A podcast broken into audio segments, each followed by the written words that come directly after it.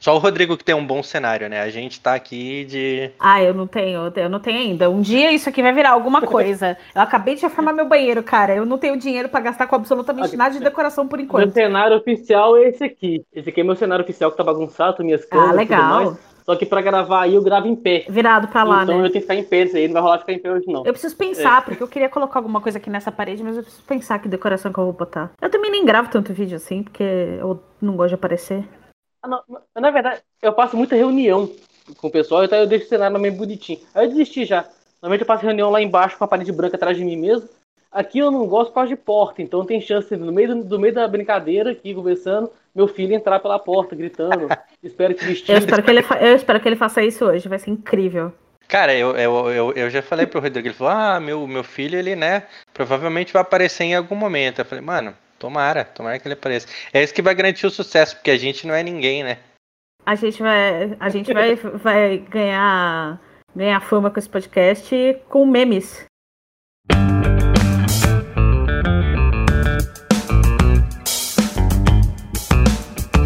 Bom, vamos lá. Eu queria iniciar aqui esse segundo podcast, né, ao vivo, que a gente está gravando, hoje com um layout mais bonitinho, vocês estão vendo aí na tela. Uh, hoje eu tô com o Rodrigo e a Cássia e a gente vai falar sobre carreira, né, sobre as nossas carreiras, carreira no geral, e sobre felicidade, né, na sua carreira, na carreira de todo mundo, como a gente atingiu isso, contar um pouco da nossa história. E eu queria começar com você se apresentando, eu queria começar pela Cássia, da esquerda para a direita e depois para baixo, como a gente lê, mais ou menos. Cássia, se apresenta pra gente, por favor. Vamos lá. Bom, Olá, eu sou a Cássia. Desculpa. Então tá bom. Acho que eu tô passando por problema de identidade aqui. É, eu acho que já temos duas Cássias. Bom, gente, meu nome é Cássia. Eu moro em São Paulo, tenho quase 35 anos, mas a carinha não parece. É o que dizem. é, eu sou jornalista de formação, jornalista e marqueteira. É, fiz jornalismo, já foi a minha primeira faculdade, marketing eu acabei de terminar. Eu trabalho hoje na Cisco, uma empresa de tecnologia do mundo de é, é, sistemas de conexão e, e, tudo que envolve esse mundo de conexão, de conectividade. E tenho meu projeto paralelo ao Sala de Conteúdo, que é a minha agência de, especializada em conteúdo. É, trabalho com marketing digital já há mais de 10 anos. Sou é, é, velha de guerra já nesse mercado. Amo o que eu faço, não sei fazer outra coisa e espero contar aqui algumas coisas das milhões de coisas que eu já fiz. Espero ter aí umas coisas legais para compartilhar com o pessoal aqui hoje. Bem-vinda, Cássia. Muito obrigada. Agora vamos lá, Rodrigo, apresente-se, por favor. Do, do, Olá, se, seja você mesmo, por favor, porque você é uma pessoa maravilhosa. Tá, tá, tá. Tudo que diz. Olá, gente, tudo bom? Meu nome é Rodrigo, sou publicitário, formação, é, sou pai do Bernardo, tenho. Cássio falou idade, eu tô agora sem graça, tenho que falar a minha também. Eu tenho, sou, sou um Não precisa. Sou um respeitável senhor de 40 anos. É, trabalho com, como gerente de marketing de um escritório de advocacia há três anos. Tenho outros projetos paralelos em comunicação. Sou pós-graduando em marketing. Uh, que mais? Sou uma pessoa feliz. Uma pessoa que gosta que faz. Moro em Minas Gerais, Montes Claros, no norte de Minas. Uma cidade de 400 mil habitantes. E é basicamente isso. Uma pessoa que tem uma vida tranquila no interior. Um emprego legal. Uma pessoa feliz basicamente. Você é mineiro até para se apresentar, né? Você é de boinha, assim, né? Tipo, ah, tem emprego, na hora, né? Bom, gente, se vocês ainda não me conhecem, apesar Uai. de esse ser o meu canal, é, eu sou Gilmar Charduzin, né? Oh, bem-vindo, Rodrigo, desculpa, né? Não ter, não ter te dado o, o, Não sei como que chama isso, o, não ter te dado o bem-vindo. É, eu sou o Gilmar Chardozin, uh, eu também trabalho com marketing digital, eu sou mais especificamente copywriter, eu escrevo textos de venda ou não, né? Uh, é, depois que você entra na copy, você muda totalmente o seu jeito de, de escrever. Isso não quer dizer nem que é bom nem que é ruim, mas você muda o, o seu jeito de escrever. E eu também trabalho, né, como, como a Cássia ali, eu tenho algo que é parecido com uma agência, mas não chega a ser uma agência, né? Eu tenho alguns clientes de que não faço só copy, que eu faço também em redes sociais, estratégias de vendas, lançamentos, uh, edição de vídeo, enfim, diversas coisas. Tudo que eu souber fazer e alguém quiser me pagar para fazer, eu acabo fazendo e a gente combina um valor que seja bom para os dois, né? Mas quando alguém me pergunta para eu resumir o meu trabalho, eu digo que eu sou copywriter, né? E, e quando eu tenho que explicar para as pessoas o que é um copywriter, é alguém que faz textos persuasivos, que, que induz alguém a fazer alguma coisa, né? E isso não necessariamente é ruim, desde que essa coisa não faça mal para essa pessoa. Então, é, esse é um resumo do meu trabalho. É, e como eu já falei no começo do vídeo, né? Hoje a gente vai falar sobre carreira e felicidade. Porque eu sempre pensei nisso porque eu fui me descobrir na, na carreira e, e, com o marketing digital quando eu comecei a trabalhar em 2016 no lançamento de um produto de produção musical e na época eu não era copy, eu era um. Eu era um faz tudo, fazia saque, fazia edição de vídeo. Eu era o Severino do rolê, né? O Severino Digital. E dali em diante, cara, eu bebi daquela água e eu não consigo. É, eu não consigo não trabalhar com isso, não pensar nisso. Quando alguém me fala de uma ideia, de algum empreendimento, eu já penso, como que a gente transforma isso em digital, como a gente divulga para pessoas e como a gente consegue fazer um processo de engajamento e depois possivelmente vendas, né? Então é, é assim que eu que eu que um trabalho que eu penso e que minha mente funciona, né? E aí eu queria, vamos de novo começar pelas mulheres e pelo lado esquerdo, de, da esquerda para baixo, para Cássia falar um pouco da contar um pouco da história dela, né, e, e como, como ela se enxerga nesse, nesse mundo. Putz, você falou uma coisa que é, me identifiquei muito, assim, tipo, de. Ah, duas coisas, na verdade. Primeiro, de é, ter começado menos faz tudo. Eu acho que todo mundo que começou nessa área de marketing digital especificamente, meio que começou fazendo tudo. E no final eu acho que é, não é bom, porque, né, a gente faz um milhão de coisas e quem faz tudo não é especialista em nada. Eu sou jornalista falando, então é, é, é um ponto, porque jornalista se diz o, o especialista em generalidades. É, mas no final, todo esse conhecimento sobre tudo, é, pelo menos para mim, me deu muita base para entender um pouco como esse mercado digital funciona e até conseguir escolher o que eu queria fazer. Quando eu trabalhava Lá em 2010, fazendo monitoramento, por exemplo, eu já sabia que talvez ali não, não seria a minha parada. Quando eu, faz, quando eu faço mídia, eu sei que eu não sou especialista disso. É, quando eu faço conteúdo, eu sei muito que é isso que eu, que eu gosto de fazer. Eu gosto de planejar, eu gosto de ter ideia, eu gosto de estar ligada nas redes, de ver o meme do dia. É, essa é a minha parada. E acho que conhecer um pouco de tudo foi muito bom para conseguir me ajudar a estabelecer um pouco é, para onde eu queria ir. Então, é, até aqui já dando, dando uma, é, uma ideinha de alguma coisa aqui, se alguém está ouvindo a gente e começando a carreira, tipo, não tenha medo de mudar de área dentro do digital, porque é sempre bom, né? A gente vai conhecendo outras coisas. Você falou uma outra coisa sobre ser picado pelo bichinho digital, e é muito verdade. É, eu, como jornalista, eu nunca pensei que eu ia para esse mercado. Eu, eu, entrei na faculdade em 2005. Em 2005, a, a única ferramenta digital que a gente tinha era o Orkut, que era proibido no laboratório da faculdade, porque onde já se viu você parar no. Você parar ali no, no, no laboratório onde as pessoas precisavam escrever textos e você é, ficar no Orkut fazendo coisas. E aí o jogo virou muito rapidamente, porque aí foi para foi o mundo quando é, os jornalistas começaram a entender que eles poderiam usar o Orkut como fonte para buscar, buscar fonte para pauta. Quando eles poderiam é, pes fazer pesquisa. Enfim, isso foi evoluindo.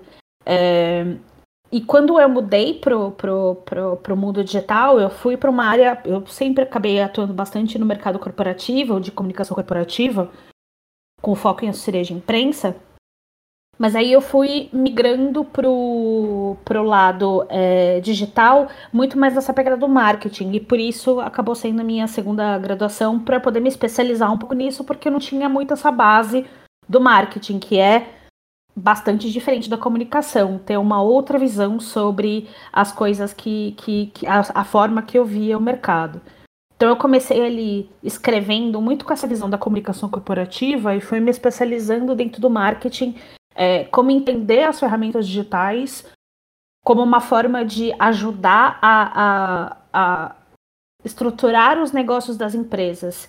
Um dos meus primeiros estágios foi trabalhando com é, incubadora de empresas, quando o empreendedorismo não era a palavra da moda.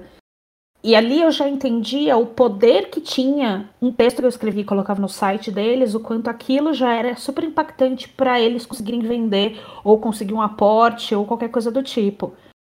É, e eu imagino hoje que você tem todas essas ferramentas digitais e todas essas possibilidades de produzir conteúdo, quanto uh, é, é, participar de um podcast, por exemplo, pode ajudar um, um, um, dono de uma startup a conseguir fechar um contrato e fazer um, um bom negócio que pode alavancar o negócio dele. É, eu acho que esse, essa, esse poder das ferramentas digitais de poder transformar os, os negócios foi sempre uma coisa que brilhou o meu olho.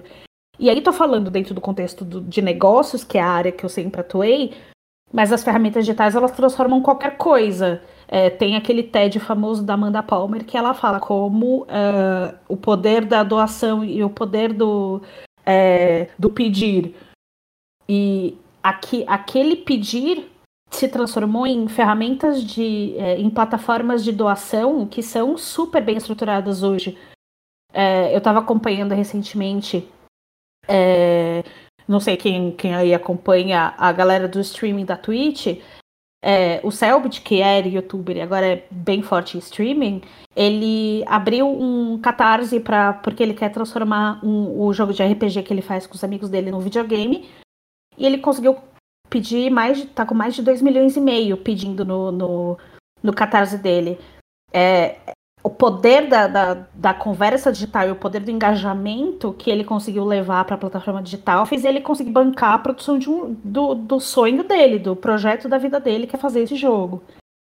Esse, essa, esse poder que essas ferramentas têm de mobilizar e falando até mais, é, mais amplamente sobre o potencial cívico das ferramentas, de mobilizar e todas as coisas que a gente sabe, isso sempre foi muito fascinante para mim. E acho que é a coisa que mais me brilha os olhos e que me mantém aqui presa dentro desse mundinho do, do marketing digital, do, da comunicação dentro das plataformas digitais.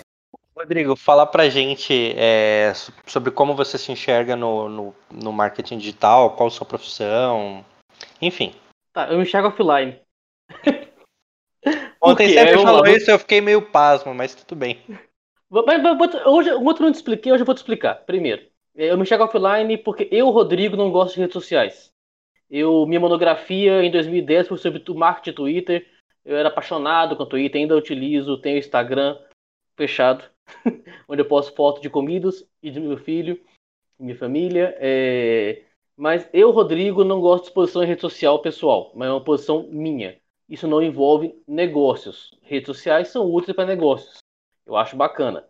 É... Porém, eu trabalho com advocacia. Eu trabalho, sou gerente de marketing de advocacia, são 80 funcionários, 20 advogados, 6 filiais, e a gente trabalha lá no escritório com previdenciário. O nosso público geral é público C e D. São senhores e senhoras, normalmente em situação de risco social. São os nossos clientes. E eu não atingo esse cliente através de rede social eu até tenho estratégias de marketing digital lá dentro para atendimento, tenho estratégias de marketing digital para buscar novos clientes online. Porém, o meu cliente, 80% deles vem por indicação de outros clientes. É, então, o meu trabalho de marketing hoje ele é muito voltado pro, é mais voltado para a parte de entender a jornada do cliente, entender onde há ponto de atrito, entender como esse cliente vai é, é, em loco. Meu trabalho de, meu trabalho de marketing é em loco. Onde é, que eu, como é que eu vou tratar esse cliente dentro da minha casa, lá dentro do meu escritório, dentro das minhas unidades, conversar a mesma língua. É, até utilizamos muita coisa digital lá, a gente atende de forma é, por vídeo chamada, mas dentro das filiais. O cliente vai até a filial para poder fazer uma videochamada para o advogado que está aqui em Montes Claros. Então, é... então a gente utiliza recursos digitais e utiliza marketing digital também no escritório. Mas eu, eu descobri nesse ano que meu foco de marketing ele voltou a ser offline, o que é fantástico. o que assim, é, é para mim é muito, é muito bacana voltar para a origem, sem descartar o digital. Ele é importante para a gente também. Existe um público digital que a gente busca atender, que a gente está atrás dele também. Mas o meu faro ele tem que ser offline dentro do marketing digital. É, eu caí no marketing digital, assim como assim, há muito tempo. Eu fui eu escrevi uma monografia em 2010 sobre Twitter. Antes de formar, eu e um colega abrimos a primeira agência de marketing digital da cidade onde eu moro. é, e, consequentemente, eu consegui, eu consegui, quebrar a primeira agência de marketing digital da cidade onde eu moro. é... Mas faz, isso faz parte do empreendedorismo, né? Você tem que criar, parte, e, e, criar e, e, e criar e quebrar empresas. Uhum. Não, e quebrar empresa é legal, cara. Assim, não é ruim, não. Assim, eu, eu, falo isso hoje sorrindo. Já chorei muito por ter quebrado empresas. Mas. Qual dos é... outros? Não, só as minhas até hoje. é, eu descobri que eu sei trabalhar com marketing, não com finanças, não com gerenciamento financeiro e empresarial. Então, cada, cada macaco no seu galho. É, o que você falou assim, a gente começa fazendo tudo. E aí você chega a um ponto, aí ela falou um negócio fantástico, que é que ela escolheu para onde ela ia a grande questão é até é, até que, que ponto você tem que engolir uma porrada de sapo, você tem que fazer milhões de coisas até você poder escolher para onde você vai. Porque escolher é um privilégio. Hoje eu, hoje eu posso escolher trabalhar offline, hoje eu posso escolher uh, não fazer mais criação. Meu, tra meu trabalho ele é basicamente de planejamento hoje. Eu dificilmente eu sento numa ferramenta criativa para poder criar uma peça ou editar um vídeo. É, hoje eu escolho isso, mas é um privilégio. Assim, são anos trabalhando para poder escolher. Então, assim, é, é, um, é um ponto que ela falou questão de escolher, que, que, é uma coisa que, que me incomoda um pouquinho, assim, porque assim, a, o, eu vejo, eu vejo, eu, eu, eu, como um senhor de 40 anos, eu vejo a juventude hoje querendo escolher muito cedo o que ela quer fazer antes de fazer um tanto de coisa, até para conhecer outras coisas e, e, aprender a fazer várias coisas antes de falar, eu vou escolher isso. É uma coisa que eu vejo muito o pessoal fazer, é, é porque eu, não gosto de fazer isso. Caramba, você não está com diploma na mão, você nem, você nem formou ainda. Eu acho meio precipitado às vezes as escolhas. Mas eu, eu assim como é, eu acho que eu falei demais também. É, não, mas né? acho, Pega, queria pegar o gancho do que você falou sobre ser muito cedo para começar a fazer, a, a, escolher uma carreira. Eu sempre achei isso. Eu meio que sempre soube que eu queria ser jornalista, porque eu sempre amei escrever, eu sempre tive uma coisa com o jornalismo que me brilhava muitos olhos. Mas eu não sei se foi muito cedo tomar essa decisão, porque no final eu não sou jornalista, eu sou formada em jornalismo, eu, sou. É, é, é, formada em comunicação social, especialista em comunicação social, sei lá que palavra. Você é, comunicóloga. Eu posso dizer. É, comunicóloga, é isso. Tipo, eu sou comunicóloga, mas eu não sou jornalista, porque é, eu não tive numa redação, assim, óbvio. Eu assisto, eu, é, e é curioso isso, porque às vezes quando eu tô assistindo jornal na TV, eu consigo ter o meu lado crítico de observar aquilo é, de um jeito diferente de alguém que, que não estudou isso, porque eu sei como eles fazem isso, eu sei que tipo de escolhas que são feitas ali para o negócio ficar, chegar daquele jeito. É, mas isso não me faz jornalista, isso só me faz crítica e, e, e pitaqueira, basicamente. Mas, é, assim como eu sou pitaqueira no, no job de publicidade dos outros, mas não sou publicitária. Mas trabalhei um ano e meio, um pouco, quase dois anos, numa agência de publicidade é, tive envolvida em um monte de agências de, de, em projetos de publicidade, então eu tenho, tenho é, posso pitacar, mas não sou da área. Mas tudo isso foi eu fui criando com a experiência. E a gente é obrigado a decidir a nossa profissão com 18 anos.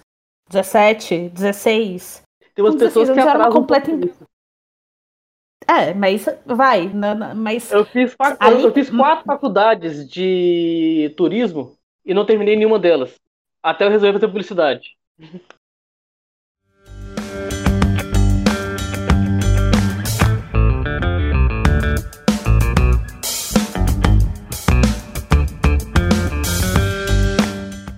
Eu acho que ali sobre o que o, que o Rodrigo falou, eu queria, eu queria levantar uma, uma coisa que é ele comentou. Primeiro que o jovem ele diz muito cedo o que ele não quer, mas eu acho que é legal o cara saber o, o que ele não quer, né?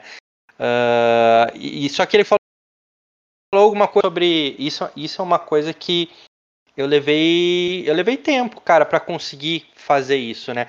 Porque como eu fui me descobrir no marketing digital em 2016, só em 2019 é que eu era um profissional que eu poderia escolher algumas coisas. Porque eu me descobri alguém razoável no que eu faço, né? É, como copy. Uh, eu descobri que hoje já tem muita gente que diz que é copy, mas gente que, que tem o, a parada de escrever, de tem a parada de, de, de botar um pouco de criatividade naquilo e fazer um texto que converte não é todo mundo, né? E isso não quer dizer que eu sou um cara uau, mas eu, eu cheguei num ponto que eu saí daquele daquele patamar que tá um monte de gente começando. Eu já não tô mais iniciando. Eu sou igual a, a Suzana Vieira, né? Eu não tenho tempo para iniciante, que ela fala. É, mas é que e aí, e aí isso me possibilitou não não é, não precisar passar por algumas coisas que eu sempre passei em todos todos, todos, todos, todos os outros empregos que eu tive, em que eu não era um especialista, eu era um funcionário, eu, eu, eu era um empregado e eu não tinha nada de especial e eu era totalmente descartável. Né? Então hoje eu tenho uma certa habilidade naquilo que eu faço e eu agrego com outras coisas além que eu sei fazer, né? Por exemplo, em, em, em, todos os projetos que eu trabalho, eu não só escrevo, eu sempre tenho que fazer alguma coisa a mais, porque o cliente, ele naquele momento, ele tá, tá precisando daquilo, ou não sabe fazer aquilo. Eu falo, mano, eu faço, e isso faz com que os nossos laços aumentem, né?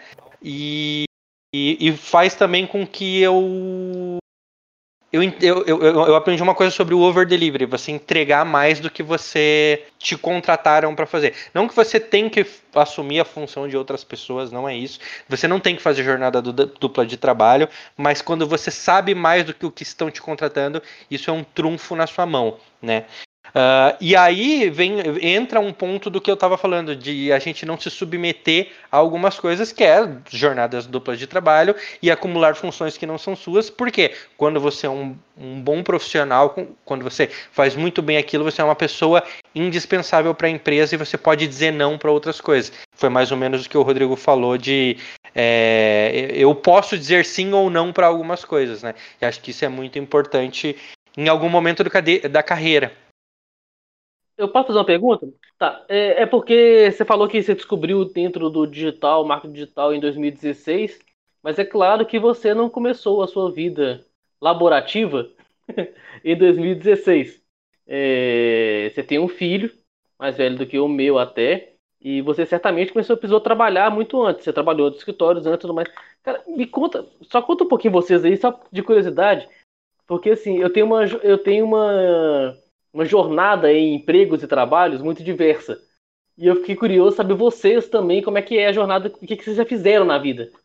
Vamos fazer uhum. o seguinte, deixa eu só fazer aquela pergunta que vai concluir o que a gente estava falando e aí a gente vai falar disso que era que era um dos Boa. motivos, uma das coisas que eu tinha pensado na pauta.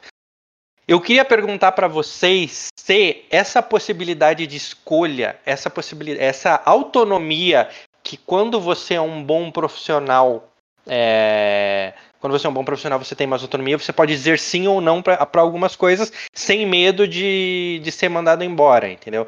E o medo de ser mandado embora não é tipo assim, ah, os caras nunca vão me mandar embora. Mas é do tipo, ah, se eu ficar desempregado, eu tenho outras fontes de renda, ou eu consigo me recolocar fácil no mercado porque eu sou realmente bom no que eu faço. E eu queria saber se essa confiança. Eu queria saber se essa confiança é um dos motivos de vocês serem felizes no trabalho de vocês. Porque eu lembro que quando eu não tinha essa confiança, eu era extremamente inseguro e infeliz.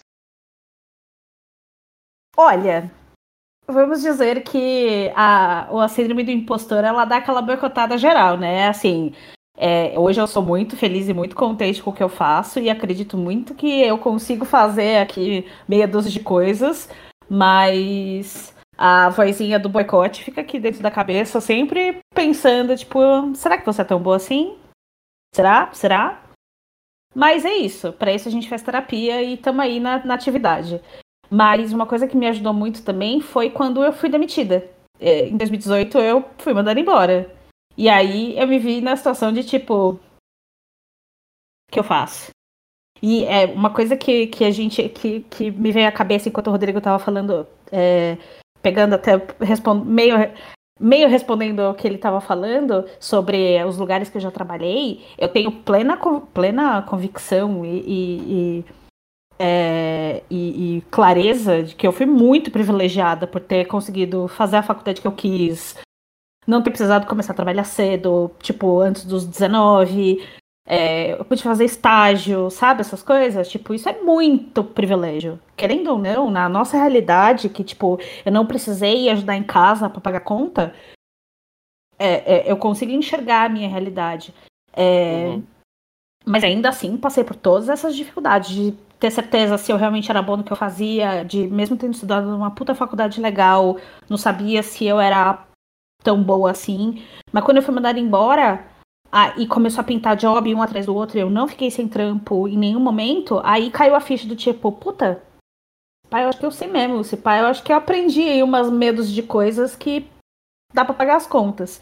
E por isso hoje eu tenho esses dois projetos, porque um, hoje como eu tenho um, como eu tenho uh, uh, meu trabalho fixo que, que é uma coisa que me, me dá muito gosto de fazer de poder trabalhar para uma empresa do tamanho da Cisco uma empresa global e fazer projetos super legais eu também tenho a minha empresa que eu posso fazer os projetos que eu sempre quis e poder dizer sim ou não para os projetos que eu quero fazer é, é, meio que, inclusive, meio que a base do que eu criei, assim. É, quando eu, eu e meu sócio, a gente topou fazer esse negócio, era muito tipo, beleza, a gente vai fazer, vai fazer os jobs, mas a gente não vai pegar qualquer coisa.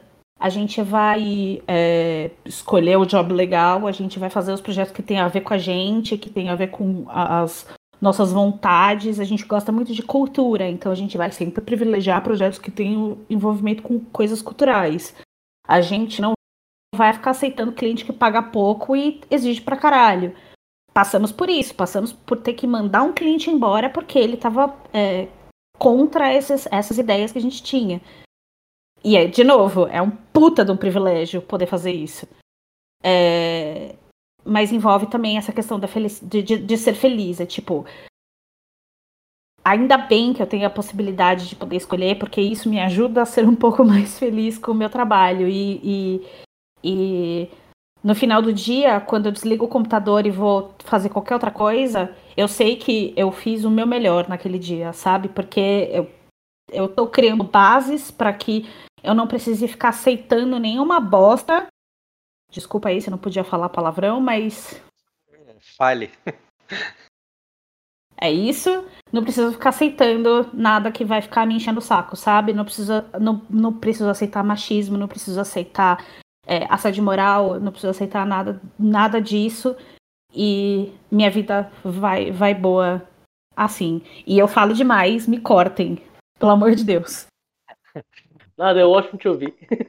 Cara, eu acho que a gente tem que conversar, não, não se sintam mal por falar demais ou não, a ideia é, é falar, né? Eu sou e... falar.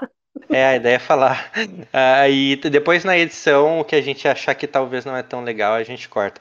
Rodrigo, é sua vez falar sobre isso. Se você acha que a segurança ela, ela, é, ela te traz felicidade, se você chegou a essa conclusão ou essa é uma impressão minha?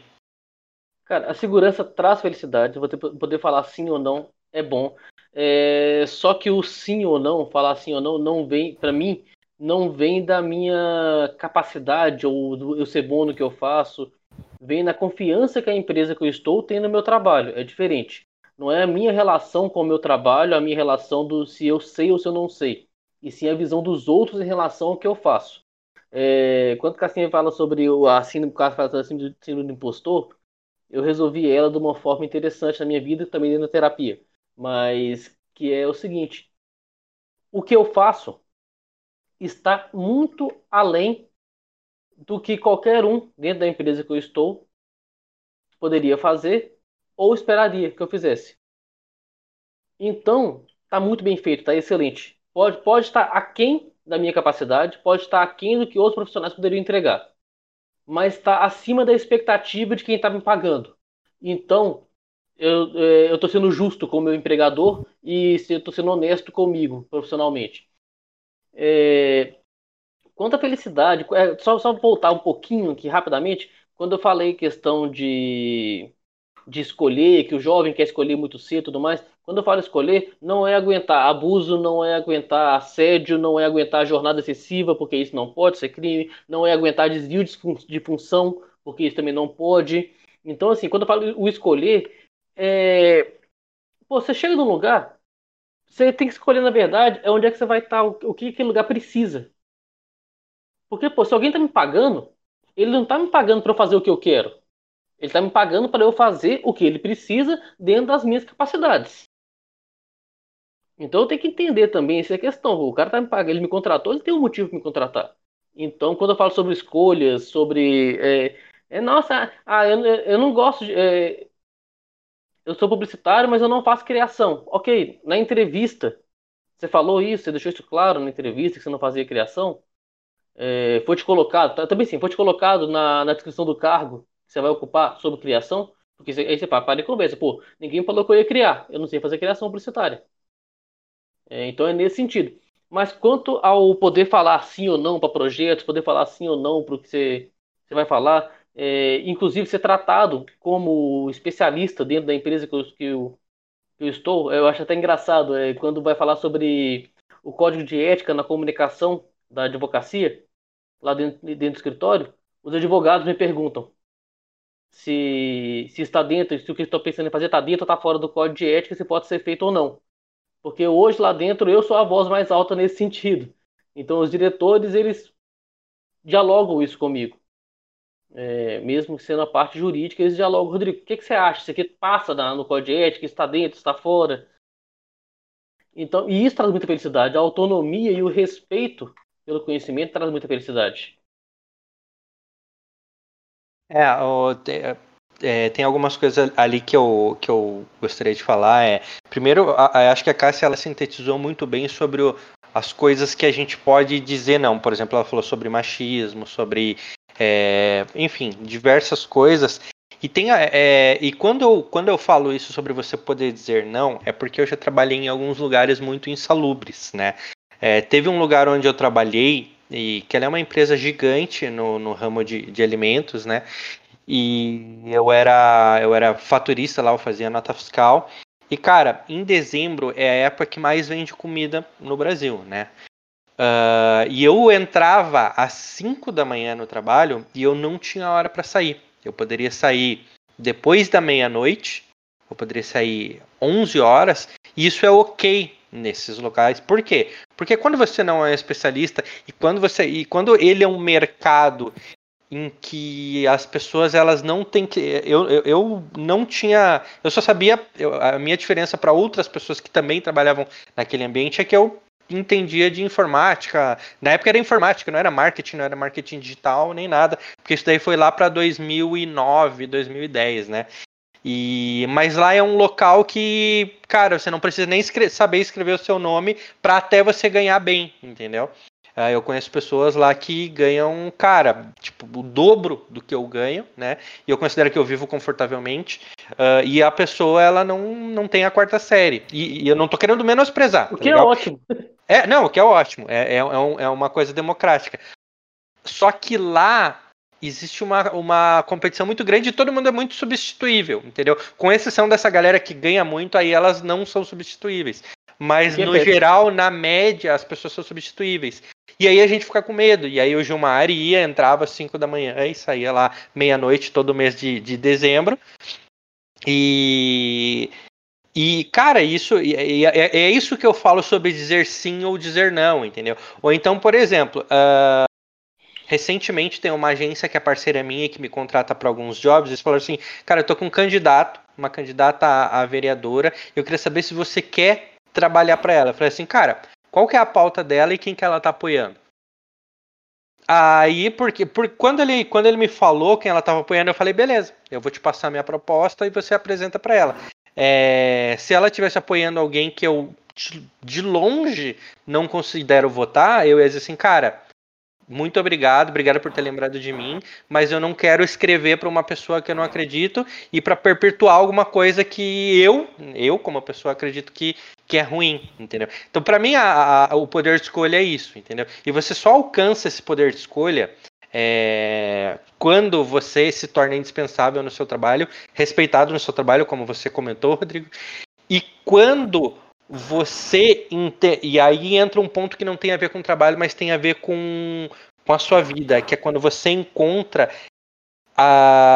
Quando você encontra o. o, o, o é, não sei como dizer isso, mas quando você encontra o ponto certo, o ponto correto na sua vida financeira. Quando você entende e organiza ela, você, é, você pode você pode dizer não para outras coisas e negar dinheiro. Você pode uh, você pode correr o risco até de ficar sem esse job, correr o risco de ser demitido, e aí quando você tem uma organização financeira, você não vai se desesperar e você não vai vender a alma pro diabo, que para mim vender a alma pro diabo é fazer todas essas coisas que eu estava falando, de sofrer abuso, sofrer assédio, sofrer. É, trabalhar num projeto em que você não acredita, para mim isso é vender alma pro diabo, entendeu? Então, é, para mim tem toda, todas essas coisas que você precisa fazer para você ter essa segurança e aí ter a felicidade no seu trabalho, assim. Viu? Eu também falo é, muito. É, e... Eu queria dizer uma coisa nesse podcast pra gente, maninho, que é o seguinte: pega Cássia falando, isso é um puta privilégio. Na hora que eu falar, isso é um puta privilégio, recorta isso e coloca isso a cada três minutos de fala nossa. Isso tudo que a gente tá falando é, né? é um puta privilégio, cara. Assim, é, você ter organização financeira é um puto privilégio. Você poder falar sim e não no trabalho é um puto privilégio. Você sim. poder escolher o que, que você faz é um puto privilégio. E assim, é... e alguns deles vêm de. Infelizmente, vão ser assim, ridículos porque é o Brasil, mas vem da cor da pele. Nós somos privilegiados por sermos brancos. Sim. É, alguns deles vêm pelo sexo, são privilegiados porque nós dois somos homens, Cássio não encaixa nisso, mas nós vem do privilégio por ser classe média, por ser classe média alta assim, tem N privilégios. E assim, a gente sabe pois que é. o que a é. gente está falando aqui não é aplicável para mais de 80% da população. Que tem que engolir muito sapo de padrão filho da puta, de nego babaca, nega. Deu uma caída ah, na, na internet dele. É, eu acho que assim, ó, resumindo aquilo que ele, que ele tinha falado, eu concordo que é, a gente está numa situação de poder em relação a outras pessoas, né? Uh, eu e o Rodrigo mais por, ser, uhum. por sermos homens héteros, brancos e, enfim, um, um, milhão de coisas, né? E aqui a gente não está vendendo uma fórmula mágica para as pessoas. A gente sabe que quando o cara é negro, ou quando é mulher, ou quando é homossexual, ou quando é pobre, uh, essas pessoas elas saem muito atrás, elas têm uma dificuldade muito grande de chegar aonde a gente está falando, né? E cara, para mim assim, ó, não tem jeito. Esses caras, eles vão ter que carregar e tocar o piano, infelizmente, porque a sociedade ela é injusta.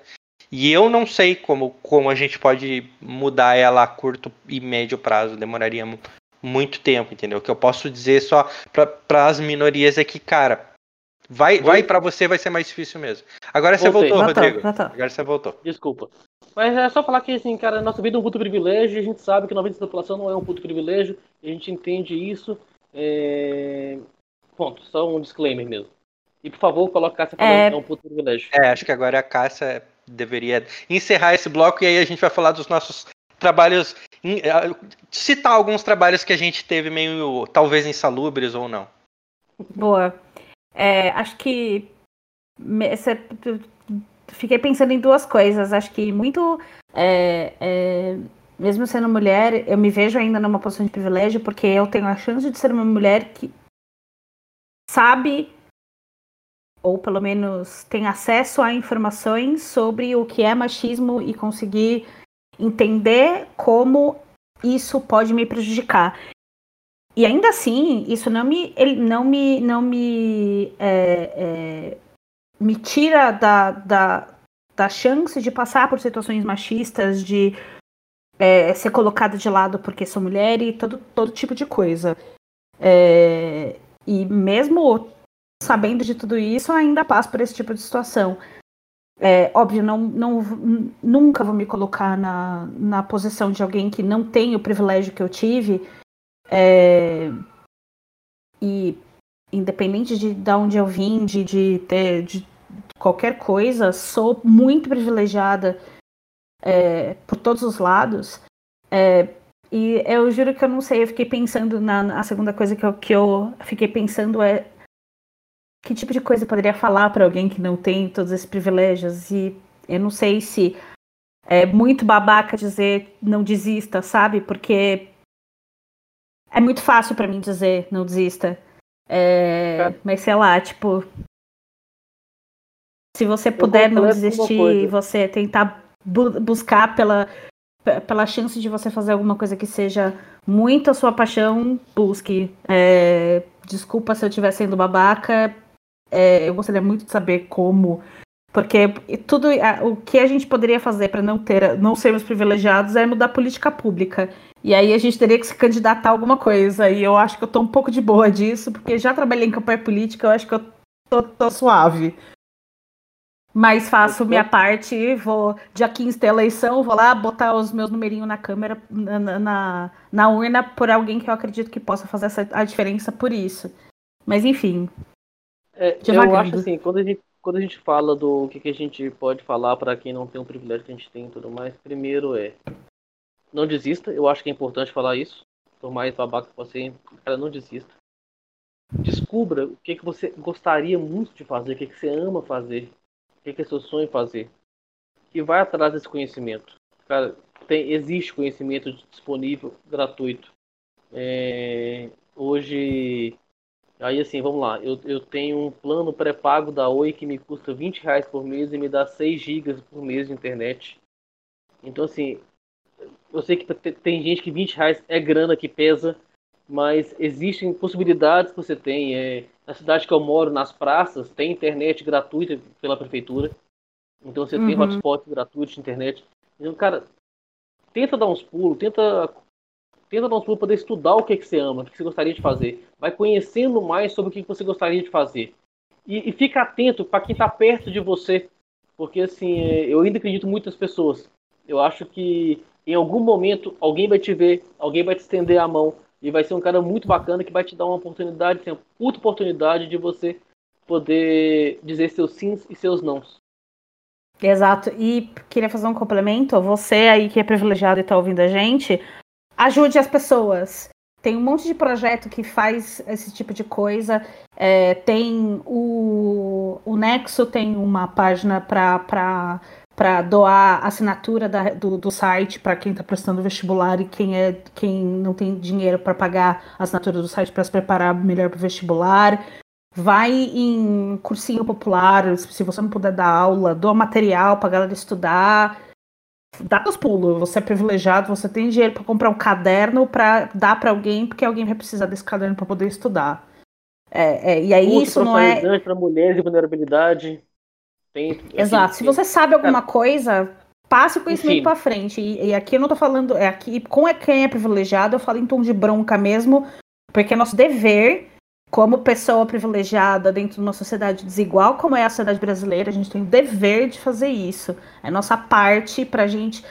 A gente é feliz trabalhando do que a gente trabalha e o mínimo que a gente pode querer é que as pessoas também sejam felizes. Porque pessoas não felizes, a nossa sociedade é uma bosta e a gente não consegue ter mi uma mínima qualidade de vida, porque, né, todo mundo, todo mundo se conecta. Enfim, já. Já pensou no rolê? Já. Ó, eu, eu, eu, queria só finalizar isso aqui com o que eu gostaria de dizer para essas pessoas eu, eu vou, em, um, em um quesito eu vou na contramão de vocês. Eu queria te dizer que se você quiser desistir do que você está fazendo agora, desista, não tem problema, entendeu? Só não desista de você, não desista de, de, de, de tentar ser feliz e para complementar, para complementar e não ser egoísta com as pessoas, é, com as minorias, com as pessoas que não tiveram os acessos que, que a gente teve, tá? É, tudo bem, eu sempre fui pobre, mas é, é foi muito mais fácil para mim do que para outras pessoas, tá? O que, eu, o que eu gostaria de te dizer é que se eu puder te ajudar, é, pode falar comigo, não tem problema. Eu ajudo, eu ajudo pessoas todos Também. os dias Não, e não é tipo, ah, eu faço o meu conteúdo no Instagram e eu ajudo a pessoa. Não, cara, tem muita gente que me chama no direct e eu respondo essas pessoas, tá? É, tem gente que me pede dica de copy, tem gente que me pede quanto ela deve cobrar para ser um, um, copywriter e eu falo com essa pessoa, eu falo para essa pessoa quanto eu ganho em tal projeto, eu falo para ela, cara, depende do resultado que você dá. Então assim, tudo tudo que tiver a ver com a internet, você tiver uma dúvida ou ou quiser uma ajuda, você pode me procurar. Eu não vou ficar dando outros exemplos de, de pessoas que eu ajudei, que daí isso aqui vai parecer a vitrine do Gilmar. Não é isso que eu quero.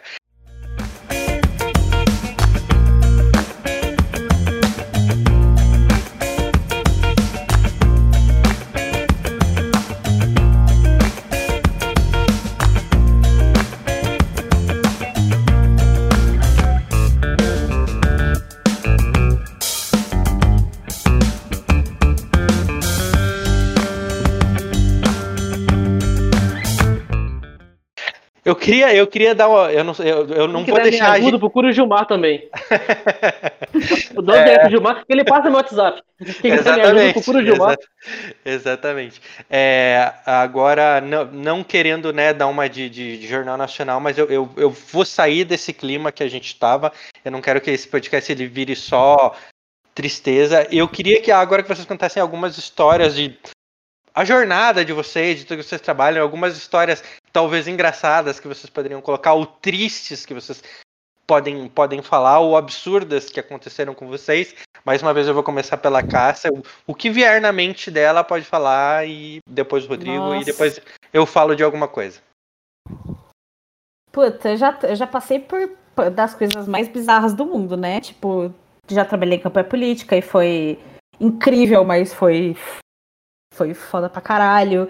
Foi, tipo, quatro meses de trabalho pauleira. Mas foi, foi bem, bem engrandecedora, assim, tipo, e acho que a coisa mais, mais reveladora sobre trabalhar com campanha política é você. Você trabalha numa campanha política e você entende exatamente por que a política no Brasil funciona do jeito que funciona. É, é impressionante. É, e ainda mais como eu trabalhei dentro do, do comitê, é, ficava mais próximo ainda de, de, de, não era só a parte de comunicação, eu estava em contato com todas as frentes. Mas eu me lembrei de duas histórias. Você falou sobre histórias engraçadas e histórias bizarras. É, eu lembrei da, da para mim o meu maior projeto, a coisa mais incrível que eu fiz na minha carreira, que foi trabalhar nos Jogos Olímpicos em 2016 no Rio de Janeiro. Foi uma aventura. Eu morei um, um mês no Rio de Janeiro, né? Enquanto eu estava lá trabalhando. Eu trabalhava das 7 da manhã às 11 da noite a gente acordava com uma reunião às sete da manhã para combinar como ia ser a agenda do dia. E eu ia dormir 11 horas, meia-noite, com o meu cliente no telefone, combinando o que eu ia fazer no dia seguinte. Era tipo reunião para fazer reunião. É, mas era muito. É, foi bastante, foi bastante estressante, mas foi muito legal. É, e acho que a coisa mais bizarra dessa experiência foi eu, eu tra trabalhei com uma das minhas melhores amigas, que é minha colega, foi minha colega de trabalho e hoje é minha grandíssima amiga. A gente ficou juntas no apartamento no Rio de Janeiro e a gente foi num clima de tipo, meu, não vamos. A gente tá no Rio, Olimpíadas, gringos, vai ser mó legal isso aqui. Aí a gente chegou, já foi para uma reunião, tipo, a gente chegou tipo quinta-feira à noite, Sexta-feira de manhã a gente foi para uma reunião com uma gringa. A gente trabalhava para uma empresa gringa, né? Que era patrocinadora global dos jogos. Com uma gringa que veio da Austrália. E a mulher, num pânico. A, a gente começou a reunião, ela tinha um papel na mão, era tipo um book. Que é, a reunião era sobre o que fazer se o estádio do Maracanã sofresse um atentado terrorista. Essa foi a reunião. Nossa, eu e a minha amiga, velho. a gente, a gente de, de, comunicação, eu fazia, eu fazia as interações, eu, eu tava lá para fazer é, relacionamento com os influenciadores que vão estar no Rio de Janeiro, levar esses caras para conhecerem o centro de pesquisas da empresa, lá no, no fundão, sabe? De repente a gente se viu numa reunião que era para falar sobre atentado terrorista e a gente, tipo, que porra a gente tá fazendo aqui? O It após Pelo sair do estádio. Não, foi, foi, foi muito engraçado, foi muito engraçado. Porque a gente ficou tipo, meu, tipo, será que pode acontecer mesmo? Porque a gente, acho que a gente se tocou na magnitude de um evento desses naquela hora. Porque é óbvio que as pessoas precisam se preocupar com esse tipo de coisa num evento como a abertura dos Jogos Olímpicos. Que é a fucking abertura dos Jogos Olímpicos. Mas não tinha, acho que não tinha caído a nossa ficha, sabe? De repente a gente falou. É, é real, a gente tá trabalhando nos Jogos Olímpicos, caralho. É, é, é foi, foi, foi foda. Eu, eu e a história que... mais triste. Desculpa, pode, pode falar. Ah, eu acho só, eu acho que aí tem uma parada que a gente tem a síndrome do cachorro vira-lata no Brasil, né? E também, cara, a gente tá tão acostumado com a violência, porque quem, quem, sei lá, quando eu morei em Porto Alegre era um assalto a cada esquina. Assim, a gente tá acostumado com a violência. A gente, a, cara, quem assistiu da Atena não se abala com um atentado terrorista, né, cara? E de repente acho que foi isso que se espantou tanto vocês. Eu também me espantaria, tipo, mano, por quê, né? Por que no Brasil? Mas dava pois lucro, é, porque, maninho? Tipo, mano. O que que dava o lucro? O assalto em cada esquina, quando você morava em Porto Alegre, dava lucro? É, não, dava prejuízo, porque era eu que era. Eu que era grana boa? Se, se, tirasse uma, uma grana boa, não virava Obrigado, pop, gente. Né? O podcast, podcast acabou aqui. Muito obrigado. Vamos deixar a Cássia falar da história triste dela agora. Bom, a história mais triste foi é, quando eu sofri assédio. Eu tinha um chefe que ele fazia reunião comigo, ele olhava pro meu corpo e não na minha cara. Até o dia que eu virei pro nosso, pro dire, meu diretor na época, que era chefe dele, e falei assim: então, ou você toma uma providência ou eu estou pedindo demissão nesse momento. Porque era assim, era, era constrangedora. É, é, e era constrangedor no ponto de, tipo, quando a gente, mulheres, percebe que a gente tá passando pelo assédio, é um. É realmente está acontecendo. É real, assim, é um choque, porque a gente fica muito sem ação. Não tem o que fazer, você, você desacredita que alguém consegue ser tão. Eu não consigo nem, nem falar qualquer palavra, mas não consegue ser tão horroroso de estar tá fazendo aquilo. É, e até hoje eu fico me perguntando como eu consegui ter tanta coragem de jogar o, o meu emprego em jogo. Porque é isso. É, acho que também está muito envolvido dentro das minhas crenças versus a minha possibilidade de acreditar que eu poderia ter outro emprego em qualquer outro lugar. Porque é isso, é tipo, pro meu chefe ter acreditado no cara e não em mim, era um dois.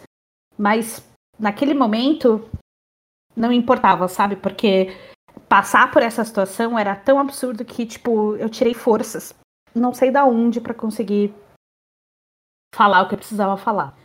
Foi a situação mais triste que eu passei. E aí, tirando, tipo, é, dias que quase tive burnout, de chorar pra caralho, de achar que eu sou mega incompetente, é, da síndrome do impostor bater. Isso acontece ainda, tipo, por isso, pois faço terapia, gostoso demais, é, como diz o meme. É, mas acho que essa situação, a situação do assédio, é.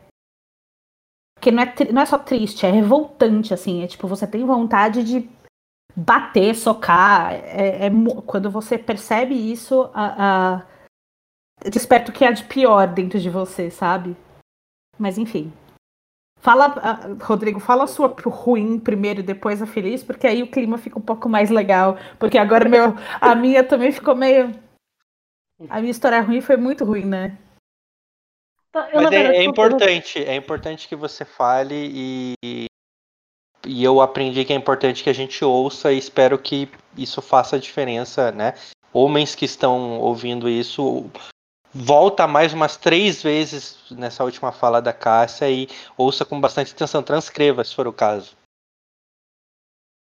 Exato. E um pedido, vocês homens que não são, é, que não fazem esse tipo de coisa, se vocês virem isso acontecer, estejam do lado das mulheres e defendam as mulheres, porque é, o feminismo não pode ser só feito pelas mulheres, o feminismo também precisa ser feito pelos homens. É, é, a gente precisa de aliados dentro do, do, do, do mundo masculino, pra, porque vocês conseguem puxar o brother de vocês de lado e falar assim: ô, oh, velho, você tá sendo um puta de um babaca. Sabe? Tipo, caralho, olha a merda que você tá fazendo. Tem, esses caras, eles não ouvem a gente, principalmente se, se, é mulher militante. Tipo, a gente é mal amada, a gente é mal comida, a gente é, é sapatão, a gente nunca vai ser a pessoa que tem razão. Ele vai colocar um milhão de defeitos na gente, porque nenhuma das coisas que eu falei é defeito. É... Pra justificar a bosta que ele tá fazendo. Mas se o cara, que é o brother dele, fala, talvez ele pelo menos pense na, no, na coisa horrorosa que ele tá fazendo. É, Enfim. rapidamente, rapidamente sobre, sobre machismo ainda, feminismo e luta e estar junto. Eu tenho duas enteadas, uma de 16 e uma de 23 anos, as duas militantes feministas, e eu aprendo todo santo dia com elas como eu posso ser um pouquinho menos babaca, um pouquinho menos idiota, um pouquinho menos machista. É, você tem ideia, assim, eu tenho hoje um trabalho pessoal meu que é não interromper mulheres falando, tentar não interromper mulheres falando, e não explicar obviedade para mulheres. É, Porque é uma coisa que eu Obrigada. fazia. E eu descobri que isso é muito idiota, é muito babaca. Então, assim, e assim, e é- mas é bacana, assim, é bacana quando a Cássia vira e fala que. é, Outra coisa que eu tento fazer, eu, eu não sei se você reparou, eu, eu chamei de Cassinha umas duas vezes, e eu evito falar o nome da mulher no diminutivo. Não é, é para mim não é um problema. Eu não me É, incomodo é, mas- total. Meu apelido é caceta, então É só porque é uma coisa que é, normalmente eu é evito para de não, boa. Pra não reduzir o nome. É, Sim, sim, é- eu entendo. É uma coisa assim que diariamente elas me ensinam, diariamente eu vejo como ser um pouquinho menos. E o que se- quando você vira e fala, cara, homens que estão vendo, toma atitude, faça alguma coisa, é muito bacana ter esse chamado, porque é uma coisa que eu tenho dificuldade. É, porque não é meu lugar de fala, até onde, que horas que é que eu tenho que intervir, que horas que eu tenho que. É uma dificuldade minha nesse sentido. Mas é muito bacana quando você fala isso, e eu acho que em ambiente de trabalho isso é muito bacana porque acontecer isso, porque é muito mais fácil para um homem colocar o dele na reta do que para a mulher às vezes. Porque numa sociedade machista, onde uma empresa onde acontece esse tipo de assédio, provavelmente é uma empresa com um pensamento machista. Então, se o homem ele tem um emprego um pouco mais garantido do que a mulher, é, e ele tem essa visão de feminista, nada mais justo que ele intervenha e coloque o dele na reta também, e compre essa dele e compre junto a briga. Eu, eu, não, eu não vou falar mais sobre isso. É, eu, eu, eu sempre fico com uma interrogação muito grande sobre quando eu devo ou quando eu não devo falar, né? Eu acho que eu não vou ficar aqui pedindo biscoito, né? Não vou. é, mas se algum homem quiser trocar uma ideia sobre isso, prometo até gravar mais, mais vídeos sobre isso, né? Eu não vou ficar aqui, é, não sei, te- tentando parecer que eu sou uma pessoa desconstruidora porque eu sou homem, né? Eu faço, eu faço merda ainda e vou Faz fazer pro resto da vida. É, vou fazer. É, Somos eu- todos, a gente, É. todo mundo comete erro. A gente somos três pessoas brancas. Se a gente for começar a falar sobre, sobre inclusão de, de pessoas negras, a gente vai falar um monte de bosta, porque a gente é racista, porque a gente vive numa sociedade racista. É, é inerente à criação que a gente tem. Então, é, é, a gente fala. É isso, tipo, eu falo aqui dentro do meu quadradinho de mulher, que é o. E de mulher super privilegiada, que é o, onde eu ocupo. Todo o resto, eu vou ficar de boinha aqui. Vamos deixar o Rodrigo agora falar dos, dos, é, dos empregos Casos deles. engraçados. É, casos engra... Começa com o mais triste e depois vai para o mais engraçado. Ou se tiver engraçado, engraçado, que eu acredito que possa ser o seu caso. Aí conta o menos engraçado e o mais engraçado. Eu não tenho muito caso triste na minha, minha jornada de, de trabalho. É, Eu sempre fui. Eu tive empregos muito curtos. Então não, não dava muito tempo para me entristecer, eu saía dos empregos muito rápido. É, Mas tem uma história que eu gosto de contar, e era mais ou menos triste, foi quando foi como é que eu entrei no emprego que eu tô hoje, na empresa que eu tô hoje. É, eu tinha comentei, que eu tive agência de publicidade, agência de comunicação. Eu abri a agência, ficou uns quatro anos, fiquei uns quatro anos com essa agência aberta, e ela me encheu o saco. Eu cansei do mercado de Montes Claros e depois, muitos anos depois, eu descobri o que eu tive foi um burnout. E eu larguei minha agência e falei pro meu sócio, cara, toma essa merda, eu não quero nada. Toma, toma, toma tudo. Fica pra você, não quero. E aí eu abri um bar. Eu sou eu cozinho também, trabalhei como chefe de cozinha já. Uma das coisas que eu já fiz foi trabalhar como chefe de cozinha. é, e abri um bar pra mim. E me diverti muito, seis meses trabalhando no bar, aquela alegria, cozinhando, tudo mais, isso aqui. Aí um dia eu fechei o livro caixa e falei, é, amanhã dá prejuízo. Hoje, até hoje não deu ainda não, até hoje tá pagando. A partir de amanhã eu tô tomando prejuízo. Fechei a porta do bar. Com um filho de dois anos, em casa, minha esposa trabalha, tudo mais, minhas, minhas enteadas, de dois anos, pô, tem, tem que ganhar dinheiro. O que, é que eu faço? Vou rodar de Uber. E eu fiquei oito meses rodando de Uber. Oito meses dirigindo aqui na cidade é, diferente de São Paulo, as corridas aqui são muito baratas, muito curtas, então assim, você tirar de Uber aqui R$ 1.500, R$ 2.000, assim, você tem que rodar 12 horas por dia, 14 horas por dia, coisa que eu me recusava a fazer. Porque eu tinha que ver minha família, ver meu filho, ele estava dentro dos meus nãos, dos meus privilégios de nãos. É, então eu tirava pouco dinheiro, mas o que, que eu fiz? Eu fiz aqui lá um laboratório social. Meu carro, eu comecei a conversar com pessoas. Eu não gosto de conversar com pessoas, mas eu comecei a conversar com gente. E fui conversando e conhecendo gente. Eu fiz umas quatro entrevistas de emprego de pessoal que eu conheci dentro do Uber. Nenhuma rolou nada. E ao mesmo tempo, currículo dentro do carro. Parava dentro de algum, de algum lugar, parava e entregava currículo. Deixei currículo numa empresa chamada RH2000, aqui em Montes Claros, que é uma empresa de, de recrutamento né, de RH. E teve um dia que eu fui buscar uma passageira no distrito industrial aqui da cidade. Na hora que eu olhei o destino dela, ela tava indo para RH 2000. Eu olhei, cara, você trabalha na RH 2000? Trabalho. Ah, cara, bacana. Meu nome é Rodrigo, eu sou publicitário. Já fiz isso, isso e isso. Currículo ao vivo. E fui falando. E fui falando. Cara, foi uma corrida longa aqui pra cidade, foi uma corrida de 25 minutos. E foram 25 minutos falando na orelha da mulher com cara de cansada. Ela com cara de 17 reunião pesada lá, tudo mais, cara de cansada, e eu falando, falando, falando, falando, falando. Não, que chegou na porta do, do escritório dele, eu pedi, cara, desculpa ter falado sua corrida inteira, mas o negócio é o seguinte, meu currículo tá lá em cima com vocês. E eu tenho certeza que você vai subir agora e vai olhar ele um pouco diferente. Agradeci, ela saiu do carro. Deu duas horas, me ligaram. Da RH 2000. Com a entrevista de emprego para um escritório de advocacia. Falei, cara, hum, não era isso, né? não era o que a gente tava esperando. Mas vamos, estamos desempregados, vamos.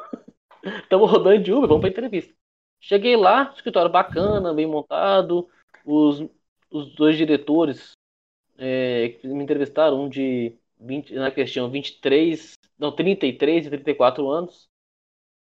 Super novos e com uma visão inteiramente desconstruída da advocacia, da comunicação, no meio de um, um processo. E assim, eu acabei caindo numa empresa muito foda. Na sorte, caí numa empresa muito foda. Mas é, é o que eu tava falando, assim, de, de parar e conversar, de parar e, e não perder a oportunidade de trocar ideia, não perder a oportunidade de falar quem você é. Hoje, o que, que eu faço? Hoje, quando eu entro no Uber, normalmente, e eu tenho a oportunidade de conversar com o motorista, é, eu pergunto o que, que ele faz.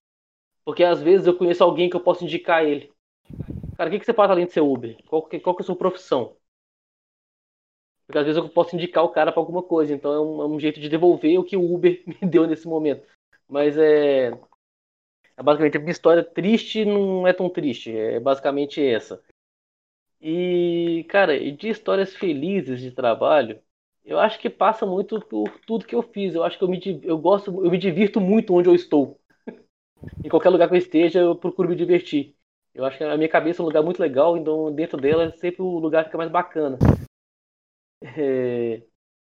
Então eu já trabalhei na de estoquista de loja da, da Vidbull e da Ering, já trabalhei de guia de escalada e montanhismo. Essa, é, cara, essa me matou. Quando você falou isso, eu falei, mano, cara, que, que cara, isso? Eu, eu, vou te mandar Nossa. foto, eu era segundo guia da cordada, as pessoas conviavam a vida dela nas minhas mãos.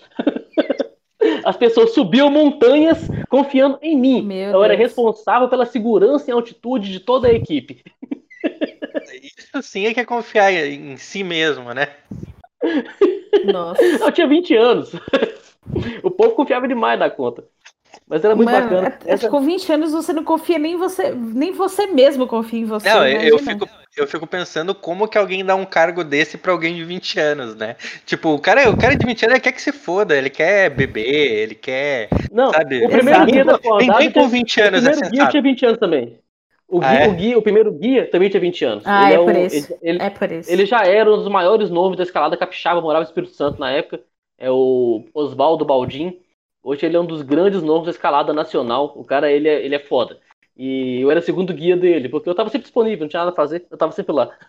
Na mesma época, eu trabalhei como atendente de check-in e check-out da VASP, Viação Aérea São Paulo, lá em Vitória também.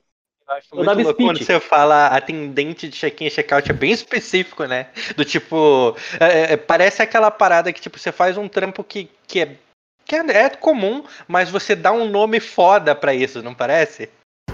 Cara, como é, como é que funcionava? Eu, tava, eu ficava lá no meu guichezinho, o passageiro comprava passagem, ele chegava, eu quero embarcar. Me entregava a malinha dele, eu pesava a malinha dele, olhava, ah, deu excesso. Mas hoje é sábado, né? Pagar excesso pra quê? Vai embora. Lançava no sistema pesamento. Yeah. Aí o cara ia lá, aí o meu rato chamava, Rodrigo, corre pro embarque. Aí o Rodrigo saía correndo do aeroporto, desesperado. Aí eu chegava lá no embarque e virava. Bom dia, senhores passageiros do voo VASP 4252 com destino a Belo Horizonte, Brasília, Salvador, Aracaju e João Pessoa. A VASP convida a todos a ter embarque imediato no portão 1 de Único. A VASP convida passageiros idosos, passageiros gestantes, passageiros com alguma dificuldade de locomoção ou passageiros com crianças de colo a ter embarque prioritário. Segue embarque aos demais passageiros. Agora faz em inglês. não, não era internacional aeroporto. Era, era, o portão era um de único. Eu tinha um portão de embarque no aeroporto. Lá de Vitória Nossa. na época. Era você, é. então. Você era essa pessoa que fica falando essas mensagens no aeroporto. Ah. Você tem que ver no dia, no dia que o senhor José Pinto sumiu do voo. José na hora Pinto. de embarque. José eu passando Pinto. os cartões eu passando os cartões, aí eu chamo o, o box, né? É, box, não escuta? Algum passageiro faltando? Aí o Alan, que era brother meu, vira e fala: é, é, Rodrigo, tá faltando um passageiro. Sim, é o seu Pinto, José. Quem, Alan? É seu Pinto, José. Alan. Não, certeza que era tá trollagem. Fal... Certeza que ele tava te zoando. Tá, tá faltando quem? Seu José Pinto, porra. e nisso, Manutenção pega o rádio, é, venda pega rádio, check-in pega rádio. Ô Alan, seu Pinto Nossa. quando vai viajar volta? Ele é de rosca. O aeroporto, o aeroporto inteiro se desfez em risada. E aí eu tenho que chamar seu José Pinto. Eu tenho que chamar seu José Pinto no rádio. É, atenção, seu José Pinto, por favor, compareça ao portão de número 1. Um, não me faça te chamar novamente. Não tenho maturidade para isso. A quinta série, a quinta série que habita em mim, saúde a quinta série que habita em você. Sim, cara, isso, é, essas piadas de pinto, de não sei o que, é muito coisa de homem, né? Mulher não tem esse humor, né, cara? Eu tinha, eu tinha 20 mas... anos. E esse, eu todo tinha 20 mundo, anos. Todo mundo já passou pela era quinta muito série. Engraçado. É. Era muito engraçado quando eu tinha 20 anos. E assim, eu te falo assim, pra mim ainda seria engraçado hoje. Desculpa. Sim. Não tenho uma não, é, Eu com 40 eu anos, ainda também. estou na quinta série. É, é aquilo, eu é justamente. É aquilo que a Cássia falou, todo mundo já passou pela quinta série, mas os homens é. não saem da quinta série. Continuam. A gente, a gente tá, tá, Tem algumas mulheres que já conseguem alcançar a faculdade, pós-graduação. Algumas estão na sexta. Sétima série, talvez. Eu acho que eu tô ali, eu acho que eu tô ali na que... sétima série, porque eu também sou, sou dessas. Você tá sete da manhã, pegando o primeiro voo do dia. Desculpa. Desculpa, pode, pode falar. É que tem uma diretora lá do escritório que eu trabalho, que ela entra na minha sala cumprimentando. Bom dia, quinta série.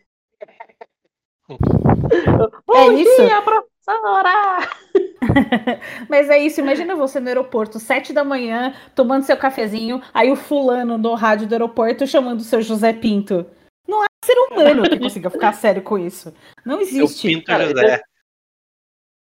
Teve uma vez que a passageiro sumiu também, eu fui chamar ela e ela estava sentada na minha frente. Eu dei todo o speech de embarque, do portão 1 de único. E ela não entrou no avião. Eu chamei três vezes, na, na terceira vez eu falei mais alto. É, Atenção, dona Antonieta, Maria! Cara, ela deu um pulo. E eu tive uma crise de riso com o microfone aberto ainda. do pulo dela. Ô, minha senhora, vai pro avião, pelo amor de Deus! Mano. Sobe, sobe, sobe, sobe, sobe, sobe. Esse... Caralho. Vocês já viram aquele vídeo que o cara ele chega no, no supermercado e aí o, o coisa do supermercado é um, é um telefone que o cara pega, tira do gancho e fala e sai nos alto-falantes. Vocês já viram ou não? Que daí ele pega e põe não. na bunda, peida e dá um mó alto. Vocês já viram ou não? Não vi isso, só o cara, pega, o cara pega assim, pega, tá filmando, aí pega e põe assim e dá um é mó alto, porque tem mó reverb no bagulho, né? Agora Nossa, só falta piada de cocô. Já tem piada de pinto e de pum. Ai, caramba. Socorro. Eu acho que agora é a minha vez de, de falar de. Acho que eu vou começar de uma história. Eu tenho. É que eu acho que. Não sei, não sei se vocês acreditam em signo. Mas há quem diga que o pisciano ele é muito sensível. E eu me considero uma pessoa muito sensível, assim. Tudo, tudo me atinge, entendeu? Mas eu queria contar de uma história que daí ela não tem muito a ver. Ela tem a ver com o trabalho, mas ela não tem tanto a ver com o trabalho. É, foi na, foi na, naquela loja de games que eu trabalhava, Cássia, que você, quando você foi me visitar lá no sul, lembra que você conheceu? Uhum, eu trabalhava uhum. lá e eu ganhava mega mal, eu ganhava mil reais por mês. Nada de errado, eu não quero desmerecer esse valor, às vezes esse valor é muito para algumas pessoas, tá? Uh, mas naquela época, mil reais, eu pagava pensão e tal, e eu era uma pessoa desorganizada financeiramente, que mil reais não dava para mim, tá? E eu não estou dizendo que é um, é um bom salário, não estou dizendo que, né, esse salário mínimo sustenta famílias, não é isso. Uh, mas uh, grande parte daquilo que eu passei foi porque eu, eu além de ganhar mal, né, é, hoje a gente sabe que, que, mil reais é pouco, e eu não quero desmerecer quem ganha mil reais, eu quero deixar bem claro isso, não quero, né, é, fazer essa pessoa sofrer, mas é, eu, eu queria te dizer que se você ganhar mil reais, cara, eu gostaria que você ganhasse cinco vezes mais é, que isso para você ter uma vida um pouco mais digna, tá? E naquela época eu ganhava mil reais e eu lembro que eu, eu sempre paguei, eu sempre honrei todas as minhas contas, né? Tipo, eu, como eu morava lá e meu filho morava aqui em São Paulo, às vezes eu tava pagando parcela de a viagem, é, viagem de avião, é, eu estava pagando parcelas de algumas coisas, eu pagava a pensão e eu pagava o aluguel, água e luz de onde eu morava, e o que sobrava era para eu comer. Né? Eu tinha, naquela época eu não tinha nenhum, nenhum cartão de crédito, ainda bem, porque a minha situação já era difícil. Imagina com um cartão de crédito, com alguém que não é controlado. Aí eu lembro que eu paguei todas as minhas contas e tal, e eu, eu fui ver quanto me sobrou de dinheiro na mão. E, e, e o dinheiro ele estava na minha mão mesmo, ele não, não era depositado na minha conta nem nada eu tinha 90 reais para passar o resto do mês e eu tinha que fazer as compras do mês. E aí eu peguei, eu fui no mercado e eu sei que tem gente em alguns lugares do Brasil que faz compra com muito menos que isso, né? Mas para mim era, era bem pouco assim naquela época. E aí eu fui fazer minhas compras e eu tinha aqueles 90 reais. Eu lembro que eu fui pegando as coisas e eu fui somando na calculadora para não passar dos 90 reais, porque não podia passar dos 90 reais, não é que tipo, eu tinha 90 reais na minha mão. Exatamente, 90 reais na minha mão. E eu fui somando, tipo, eu peguei. Aí eu não peguei nada de carne, eu lembro que eu não peguei nenhum produto de, de limpeza, que é caro. Eu não peguei nem pasta de dente, eu usava do cara que eu dividia a casa com ele e ele não sabia. E, tipo, eu fiquei um mês sem comer carne, sem comer, sabe? E aí, isso para mim, isso é muito triste. É, naquela época foi triste. E eu, como eu sou um cara muito sensível, quando eu pensava naquilo, eu chorava, assim, sabe? Porque 2014 foi um ano bem difícil, assim, para mim. Isso é muito, em, é muito culpa de eu não ser. Eu não, eu não era profissional de nada, entendeu? Porque se alguém me oferecesse um emprego, eu ia lá e fazia. Naquela época eu trabalhava numa loja de games, ganhava mil reais, mas o meu tio me convidava para ir fazer umas mudanças, ele me pagava 70 reais, que era muito mais do que eu ganhava na loja de games por dia, e eu ia fazer força, entendeu? E, e para mim isso é triste porque é a, é a vida te batendo na cara, sabe?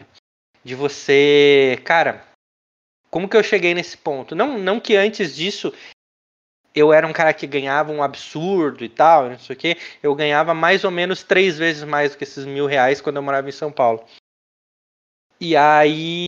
E eu lembro que aquilo me atingiu muito, cara, aqueles, aqueles 90 reais, assim, e aquilo me marcou muito, assim. Aí até hoje, quando, quando eu vou guardar dinheiro, ou quando, quando eu olho para minha planilha, e quando eu olho assim, eu falo assim, caralho, aquele cara que há seis anos tinha 90 reais, você até que tá bem, né, cara? Você até que. Ou então quando eu vou. Quando eu economizo alguma coisa, tipo assim, eu, Hoje, todas as contas de, de, banco que eu tenho, eu não pago nenhuma taxa, porque tem a, isso é uma dica para todo mundo, né? Se você tem uma conta no banco, você pode ir lá no banco exigir que eles é, te, te, te, deem um tipo de conta que não cobra nada, que isso é avalizado pelo governo, é obrigatório, todo banco. Só que você não tem nada, mas se você quer ter a conta e, e, e aí você não pode fazer TED, você não pode fazer DOC, tudo que você, eles vão te cobrar, entendeu? Mas e aí toda vez que eu penso assim, beleza, eu estou economizando lá 16 reais, que é o que eu pagava no Itaú. Aí eu estou economizando no Santander, quando eu, eu, eu entrei numa empresa no passado para trabalhar, eles fizeram abrir uma conta no Santander, e eles queriam abrir o Van Gogh para mim, que era 50 reais de, por mês, né? E eu nem ganhava tanto assim, os caras queriam abrir o Van Gogh para mim, mas beleza. Aí eu, eu, eu somo, eu somo, tipo, ah, os 16 reais do, do, do Itaú, os, os 50 reais do, do Santander, eu tenho uma conta na Caixa que sempre foi gratuita e a conta do New Bank, que é a que eu uso de verdade, que ela é gratuita.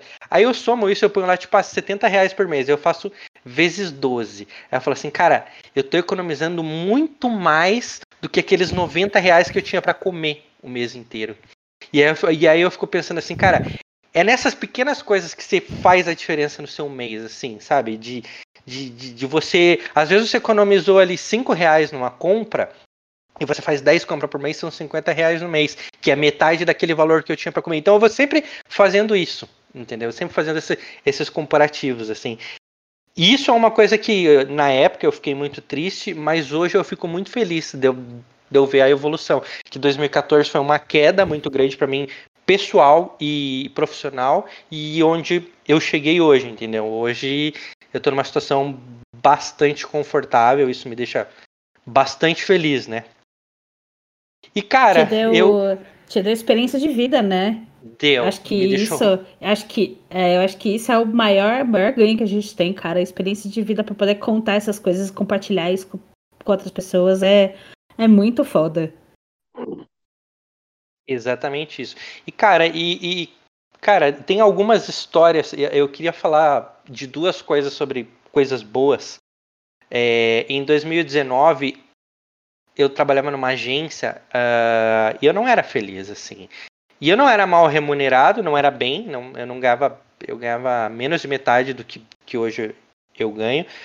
Mas, e eu, inclusive nessa época eu marquei uma, uma reunião com a Cássia e eu falei assim, cara, eu falei para ela quanto eu ganhava, eu falei, você acha que tá, que é legal porque eu sei fazer? Eu falei assim, não, mano, você devia ganhar mais, assim. E eu não era feliz por causa do clima da, da, da agência e, e, também porque não era bem remunerado, né? O, o, um dos sócios da agência é uma pessoa que eu de longe não gosto dele, assim, eu não acho ele uma boa pessoa, né? Até se em algum momento ele assistir isso, meu foda-se pra você.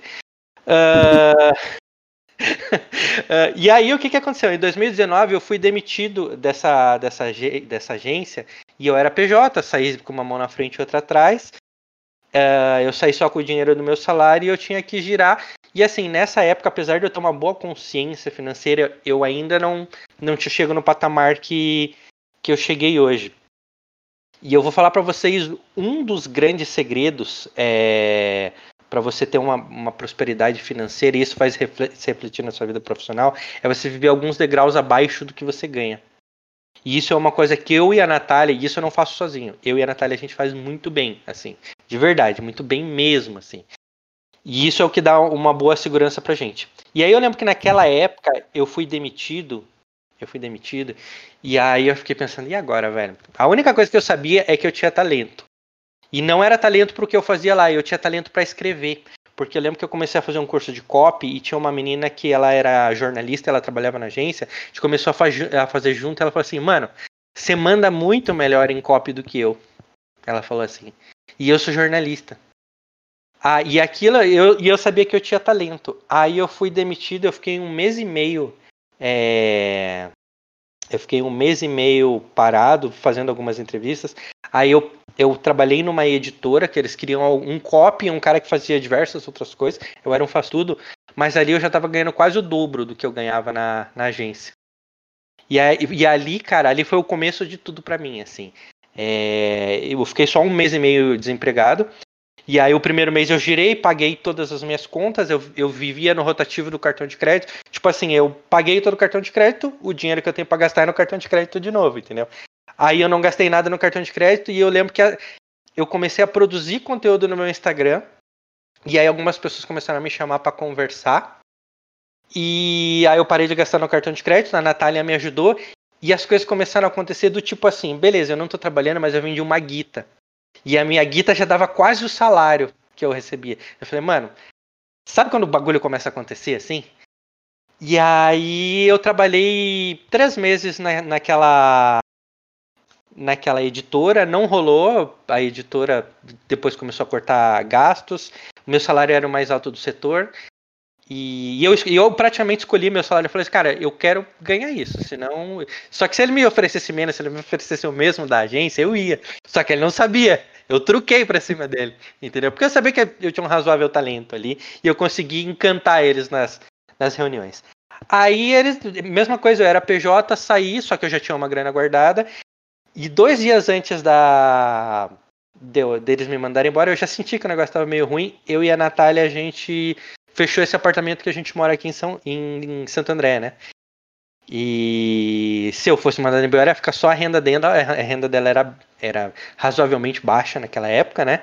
A gente ia, tipo, pagar as contas e comer com um pouco mais dos 90 reais. Não, ia dar um pouco mais, vai.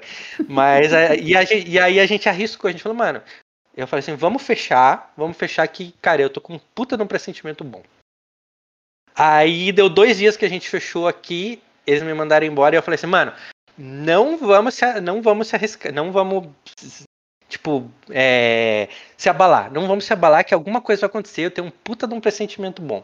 Aí eu vi uma vaga que eles estavam querendo pra COP mesmo, eu me inscrevi e eu bati o olho naquela vaga e falei, mano, essa vaga tem a minha cara, velho. E aí a gente tava fazendo a, a mudança da, das minhas coisas de São Paulo para Santo André da, da Natália também. Aí a gente tava no carro, uma mulher me ligou, a gente estava trazendo os livros da Natália. Não sei se vocês já viram o vídeo meu quando eu estava no escritório da Natália, ela tem 700 livros mais ou menos. E a gente Nossa. fez a gente fez bem Pior umas seis.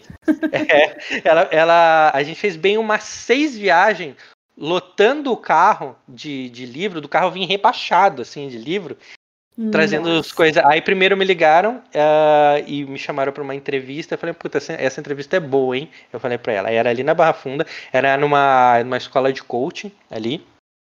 Aí eu cheguei, eu conversei, eu fiz a entrevista e eu saí, eu saí assim bem contente pela minha, pela minha entrevista, né? Aí foi assim, eu fiz a entrevista e a gente foi pro, pro apartamento da Natália pegar os livros dela para fazer a viagem. E aí eu tinha feito uma proposta para ela. Falei assim: ó, se você quiser me registrar, o valor é X. Eu falei assim: agora, se você não quiser me registrar, for PJ, o valor é Y, é mais caro, porque você não vai ter encargos trabalhistas, eu quero ganhar mais, né? Aí ela pegou e falou, aí ela pegou e me ligou quando a gente estava vindo aqui para Santo André e ela falou assim: Gilmar, é o seguinte, eu tenho uma proposta para te fazer e tal, não sei o que, o valor é Y, que era o que eu tinha falado PJ. Eu falei, tá bom, PJ tinha, né? Ela falou assim, não, CLT. Aí eu falei. Nossa! Eu falei, que bom! Que bom! Vou pensar. Aí, aí, não, eu peguei e falei assim, tá bom, vamos, vamos seguir. Pra mim é bastante interessante essa vaga e tal.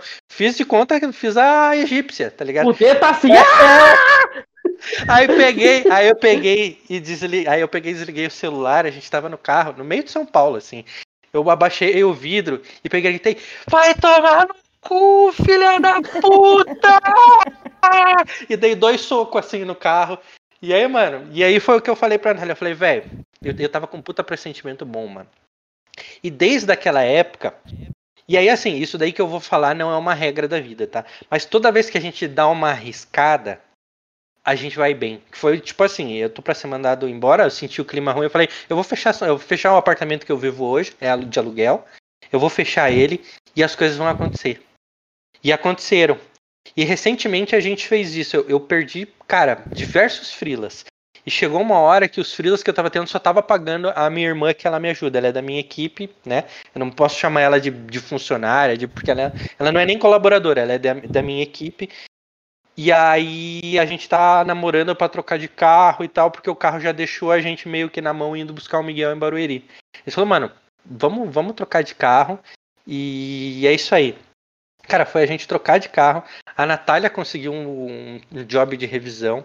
E eu, alguns frilas que eu perdi, eu acabei recuperando. E todo mês sempre pinta um outro frilazinho para repor aquela grana que a gente gastou do carro, né?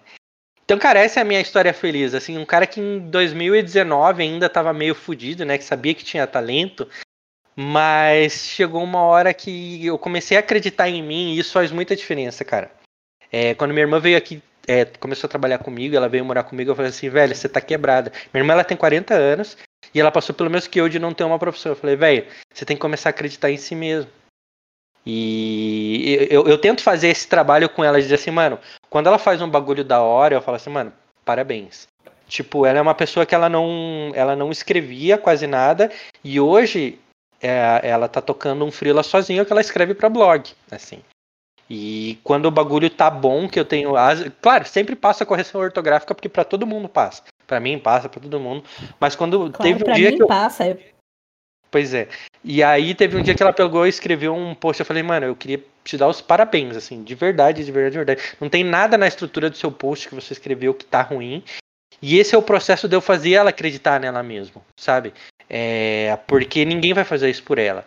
E eu dei sorte que eu comecei a acreditar em mim mesmo um pouco antes das coisas acontecerem. E aí virou uma bola de neve. Quanto mais eu, eu acredito naquilo, as coisas vão acontecer. E não é mágica, não é tipo assim, ah, ora para Deus que Deus vai te dar um emprego. Não é. Você tem que se ajudar também, assim, né? Uh, e é isso, e é isso que eu gostaria até de, de dizer para as pessoas, né, cara? Depois de, de ter ouvido aí esse o podcast virou só meu, de repente, né? Depois de você ter ouvido essas horas de história do, claro do Gilmar.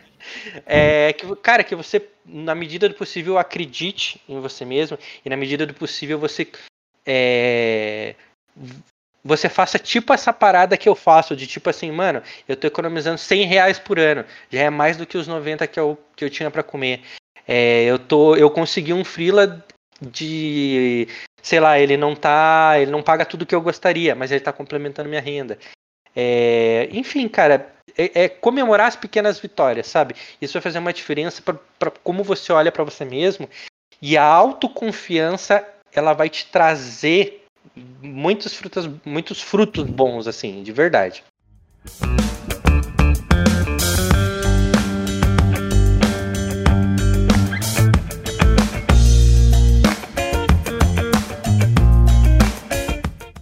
Quando você fala de arriscar, tem um negócio que eu acho fundamental, que é o seguinte: arriscar não é pular de olho fechado sem saber o que está fazendo na louca. Arriscar é se planejar para ter uma mudança. E assim, acreditar no seu planejamento, acreditar em você, acreditar na sua mudança. É, certamente o Maninho, quando saiu do emprego, quando alugou o apartamento, ele não fez isso assim. Ah, Deus provê, Deus proverá. Vamos lá. Né. Não, ele, ele sentou, é, ele fez uma conta, ele fez uma continha, olhou, cara, dá para arriscar, dá para eu poder correr esse risco agora. Não, não tô 100% seguro dele, mas eu sei que se apertar, eu pego um frilo aqui, outro ali, outro lá e consigo movimentar para poder ficar no mínimo. É, o arriscar ele parte de um planejamento e de uma um backup. É, o é, risco ele tem que ser calculado. O risco tem que ser é, calculado. Exato. É, meu complemento vai muito, vai muito de encontro disso que o Rodrigo falou, porque é, Hoje eu é, é, contando muito rapidamente uma, uma, parte da história que eu não contei de, de ter entrado na Cisco, é, tem muito a ver com isso, porque eu arrisquei. Eu estava numa agência de publicidade que eu mandava super bem, que todo mundo adorava o meu trabalho. Eu estava trabalhando com o Google, tipo, mano, cliente dos sonhos, todo mundo quer trabalhar com o Google, porque é, né, é a empresa. E pintou esse trabalho e eu pensei, por que não? Porque é isso, é tipo, por... às vezes a gente não se permite, a gente precisa se permitir. Eu até escrevi um texto no meu LinkedIn, depois quem quiser me adicionar aí nas redes e ler meu texto, eu gosto muito dele, foi muito legal, porque eu contei um pouco da experiência pessoal, que é muito disso, assim, indo muito nessa linha de, de para você acreditar em você mesmo, assim, tipo, não custa nada tentar. Às vezes a gente fica com medo, achando que vai dar, vai dar bosta, tipo, mano, o máximo que a gente, às, às vezes, o máximo que a gente pode ter de problema é receber um não. E, puta, beleza, então tá bom, vamos pra próxima. E, e faz parte, faz parte do jogo. É, mas é 50% de chance de sim, 50% de chance de não. Então, vamos lá, vamos tentar, porque o não você já tem. Os riscos eles têm que ser calculados, que nem quando, quando a gente eu senti ali que eu podia rodar naquele lugar que eu tava. Foi diferente de quando eu trabalhei um ano naquela agência. Eu fiquei três meses nessa editora. Nesses três meses uhum. eu guardei dinheiro. E eu e, a, eu e a Natália, a gente começou a juntar nossas finanças, planilha unificou e a gente começou a juntar dinheiro. Eu falei, cara, eu, eu consigo, a gente vivendo, vivendo, tipo, bem, bem, bem, bem apertado, a gente consegue ficar pelo menos três meses comigo desempregado. Porque naquela época eu não tinha nenhum freela. Entendeu? E, é, e foi um risco calculado. Eu falei, não, vamos fechar, cara. Vamos fechar, não tem por que a gente dar para trás, que as coisas vão começar a acontecer. E as coisas realmente aconteceram. Cara, e a segunda, a segunda coisa que eu gostaria de falar foi nesse emprego também, assim. É, eu lembro que eu fui contratado como copy e eu tinha um razoável conhecimento de diversos cursos, mas nunca ninguém tinha me contratado como copy. Na, na outra, na editora que eu trabalhei, uh, eu convenci eles que eu era um bom profissional porque eu sabia copy, mas eles não usavam copy. Eles não. Na, nada, do, nada do que eu escrevesse ia ser legal para eles, entendeu? Aí eu cheguei lá, eu sentei na minha mesa, a, a minha coordenadora, a Monique, que é uma pessoa que eu Mano, gosto pra caramba dela, converso todos os dias com ela, ela me manda foto da filha dela. Ela falou assim: Gilmar, tem uma missão para você, você tem que escrever uma copy. E eu nunca tinha escrito uma, uma carta de vendas completa, né? E aí eu pensei assim: bom, agora é a hora do meu maior desafio, porque eu posso é, terminar essa cópia e dizer assim: Gilmar, você não, não é o que eu tô esperando, não. E é um risco, né? Era um risco. Eu convenci ela de que eu era bom, mas eu nunca tinha escrito uma carta de vendas completa. Aí peguei, sentei, comecei, eu, eu tinha dúvida, eu perguntava para ela sobre o produto, eu não conhecia o produto, é, eu, não, eu, eu conhecia coaching só de nome, né, eu conhecia da galera zoar, no fim o coaching, ele é bem diferente do que, que a gente acha que ele é, né, porque o problema não é o coaching, o problema é o que o mercado fez com o coaching, e aí eu fiquei lá, eu levei três dias e eu e entreguei para ela uma carta de venda de 14 páginas, entreguei, em três dias, de um produto que eu não conhecia. Aí ela pegou, corrigiu, ela falou assim, ela ainda falou assim, ousado você, né? Com algumas coisas que eu escrevi lá. Aí ela pegou e, e eu, e eu arrisquei de tudo, assim, eu falei, velho, é, eu tô aqui eu não vou ser água com açúcar, não. Cara, escrevi umas coisas bem ousadas ali, e por sorte, o presidente da empresa, ele é um cara polêmico pra porra. E ele adorou o que eu escrevi. Aí ela pegou, fez a revisão, mandou para ele, ele saiu da sala dele, imprimiu e sentou do meu lado. Aí chegou na frente, mano, na sala com todo mundo lá, eu tinha três dias de empresa. Ele falou assim, mano, parabéns pelo que você escreveu. Você praticamente escreveu o que eu tava pensando. Nossa. Caralho. Não era elogio que você pode receber num texto. Imagina, chega o presidente da empresa, um cara praticamente intocável, assim, que as pessoas não. Não é que a empresa era gigante, tinha um, uau, mas ele é o presidente da empresa, ele é um cara intocável e que ele não parava para conversar. E ele pegou, abriu a porta, assim, aí ele falou, depois ele sentou do meu lado, ele começou a ler. Aí teve um, teve um bagulho que eu escrevi que eu nem achei nada demais, que eu escrevi assim, no meio da cópia. Era uma carta de vendas, ele não era, um, não era uma LP, né? Apesar de que ela ia para uma LP, estava escrito assim, cara, e se de repente você acha que coaching é autoajuda, é, que, é, que é balela, que é furada, é, eu te aconselho até fechar o navegador. Agora, eu escrevi assim na copy. E aí ele falou assim, nossa, mano, você praticamente mandou o cara merda aqui, eu adorei. Ele falou assim.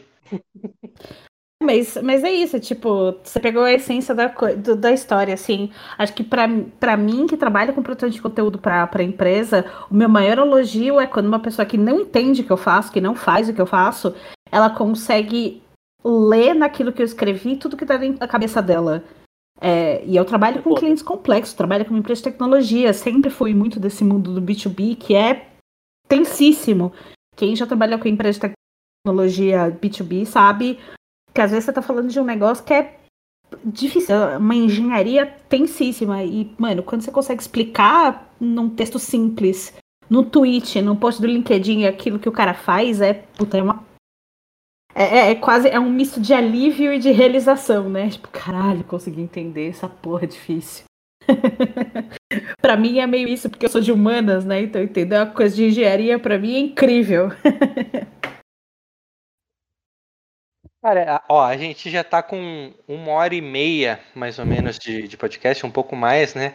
Uh, eu queria que, pra gente já ir pros finalmente aqui, uh, se vocês pudessem dar um conselho é, para quem tá começando agora, é, e ele pode ser um conselho, você não precisa falar uma palavra, não é, não é, não é Marília Gabriela, mas é, se vocês quiserem dar um conselho para essas para essa galera, eu, eu gostaria que vocês dessem esse conselho.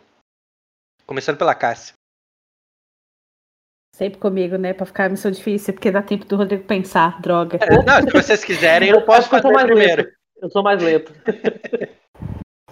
Eu acho que eu já fui dando, eu já fui dando umas, umas ideias, algumas coisas que eu penso. Acho que uma coisa que eu fiquei pensando agora, é, da, da, relacionada muito à sua história, é, que acho que foi uma coisa que me, me inspirou muito foi como você é, é, aproveitou a sua o seu feeling, sabe? Tipo, acho que ouvir você é muito importante. Você parar para você avaliar aquilo que você gosta mesmo. Tipo, é, é, a gente falou muito, muito por cima disso, falou muito sobre privilégio, mas é importante também você se ouvir. Às vezes você tá ali fazendo um trabalho que, tipo, você tá miserável e, mano, é um bagulho chato e que você odeia fazer. Puta, se você tiver chance de avaliar se aquilo realmente é o que você quer fazer da vida,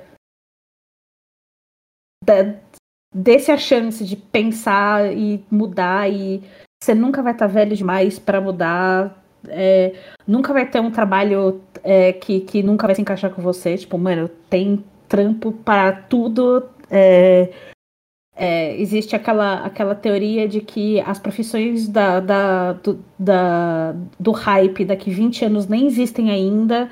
É, a profissão, o que eu faço hoje, não existia é, há, sei lá, 10 anos atrás, quando eu comecei. Essa vaga não existia, porque essa vaga era um misto de coisas dentro de um time de comunicação. É, sinta, é, avalie e sinta os seus gostos. Tipo, se você tá muito miserável, se você. É, de novo, falo, já falando de privilégio, então agora eu vou, vou deixar o privilégio de lado. Mas se você acorda desejando que a sexta-feira chegue, se você acorda odiando o seu trabalho, odiando tudo que. Pare para pensar se é realmente aquilo que você quer fazer. E se você tiver chance de mudar, tente fazer isso. E se você tiver chance de acreditar, tipo, você tá fazendo alguma coisa que você tem feeling de que aquilo vai dar certo, de que você tá no caminho certo, abraça isso, porque é, é foi o que o, a história que o Maninho contou. Se pá é isso, sabe? É, eu acredito muito que, tipo, o universo, ele dá um jeito de arranjar as coisas e fazer você entrar no caminho. Se você tá no caminho certo, é, é, as coisas vão se ajeitar, sabe? É, por mais difícil que seja, elas se ajeitam de alguma forma.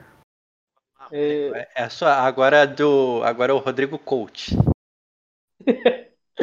é, tem muito a ver com o que a Carta falou, assim, um complementar que eu estava pensando aqui sobre o que, o que conselho dá. É, eu acho que o principal é descobrir o que, que você ama fazer como trabalho, o que você gostaria de trabalhar, o que, que você amaria trabalhar é diferente trabalhar com o que você ama. Eu tava brincando, falando com o Maninho, uma frase que eu adoro falando com o Maninho ontem, que quando você pega o que você ama e transforma no, no emprego, você perde uma coisa que você ama. Porque, cara, se emprego Verdade. fosse para ser bom, ninguém te pagava por ele. Começa por aí. Trabalho não é para ser bom.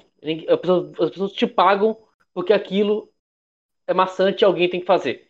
Então, assim, mas tenta descobrir com o que, que você amaria trabalhar. Cara, eu descobri que eu amo trabalhar com planejamento. E eu odeio trabalhar com criação, que eu trabalhei anos e anos com criação, não tem saco pra criação mais. É, então, e no, o que eu amo fazer é diferente, é inteiramente diferente do meu trabalho. Eu descobri, por exemplo, eu trabalhei com cozinha muito tempo. E eu amo cozinhar. Mas trabalhar com cozinha tirava o meu amor pela cozinha. Consumia meu amor pela cozinha. Eu deixei eu voltei a cozinhar em casa agora, que é a minha alegria, cozinhar pra minha família. É aí que, é aí que tá minha, meus amigos, é aí que tá minha diversão, é aí que tá meu amor na cozinha. Deu para entender mais ou menos o que eu quis dizer, assim, que, que é diferente. Transformar o seu amor, a sua paixão em uma profissão é diferente de escolher uma profissão que você ama. É inteiramente diferente. É, é isso que você falou sobre é, cozinhar e de repente virar o seu trabalho e de repente. Hum, é aquilo que eu tava conversando com você ontem. Tipo, eu, cara, esse podcast, de todos que eu gravei já com vocês, né? Esse foi o que eu mais adorei gravar, assim. Foi, foi excepcional, assim. A gente conseguiu. a gente conseguiu falar de, falar de coisas que a gente gosta, a gente conseguiu falar de coisas sérias, a gente conseguiu brincar, então assim foi foi maravilhoso assim. E só que se a gente, eu falei isso pro Rodrigo, se a gente disser assim, não, beleza, agora toda terça a gente vai gravar um. Aí vai chegar terça que vem um de nós vai dizer assim, puta, será que eu posso faltar? Tipo, puta, hoje, hoje eu não tô afim, mano. Hoje eu briguei com meu meu chefe e eu quero que todo mundo se foda, eu não tô afim de aparecer na câmera, não. É, ou então, entendeu? E quando vira uma obrigação é que o bagulho é uma bosta. Entendeu? E, e, e por mais que você ame, quando vira uma obrigação, vira uma bosta, entendeu? Tipo, eu, eu amo escrever, eu amo. E eu, tem algumas coisas que eu amo, por exemplo, escrever eu gosto muito, eu gosto de testar coisas, eu gosto de, é, de me comunicar, eu gosto de gravar vídeo também, entendeu? Eu gosto de, de conversar com as pessoas, né? De.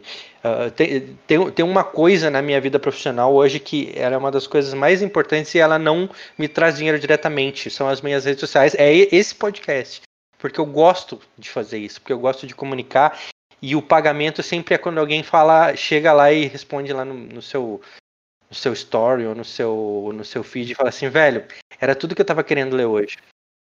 Ou então quando o cara fala assim, cara, isso que você falou, eu me enxerguei, até quando a Cássia falou, cara, eu me enxerguei muito numa coisa que o Maninho falou. Isso para mim é o maior pagamento, assim. E cara, assim, tem teria uma lista de mil e uma coisas que eu poderia dizer para as pessoas, mas eu vou tentar ser mais breve. A primeira coisa é que não tenha medo de tentar e não tenha medo de mudar. Se você não gosta, se aquilo não se aquilo não, não mexe o seu coração, não estou dizendo para você sair pedindo demissão e mandar seu chefe se fuder uh, e ficar à míngua e ficar fudido de grana, entendeu? Mas já começar a pensar num plano B. Quantas vezes eu tava no emprego que eu não gostaria já fazendo uma entrevista para outro, porque eu não tava afim, eu não tava, não tava afim, entendeu? Então, cara, teste, entendeu? É, se, se o que você gosta de fazer não é uma profissão e você gostaria de trabalhar com isso, em vez de você focar em ficar triste, em ficar puto com seu chefe, tenta pensar em uma forma de fazer isso virar uma profissão. Por exemplo, eu adoro ter ideias. Quando eu tive a ideia de começar a gravar esse podcast, mano, foi meu auge da semana. Falei, velho, eu vou fazer um podcast que a gente vai fazer assim, que a gente vai fazer assado, eu vou convidar a gente assim. Eu... Mano, foi o auge da minha semana. E aí, às vezes, eu fico pensando, cara, como eu posso ganhar dinheiro tendo ideias? E eu ainda não descobri, mas se eu descobrir, vai. Você mano, mas... é, eu... eu já pensei em algumas coisas. Por exemplo, botar um anúncio no Instagram dizendo assim, cara, me diz qual que é o seu produto que eu vou criar uma headline. E vou pagar para o cara botar ali e eu responder para ele. Porque eu adoro fazer isso, eu adoro fazer headline. Entendeu? E.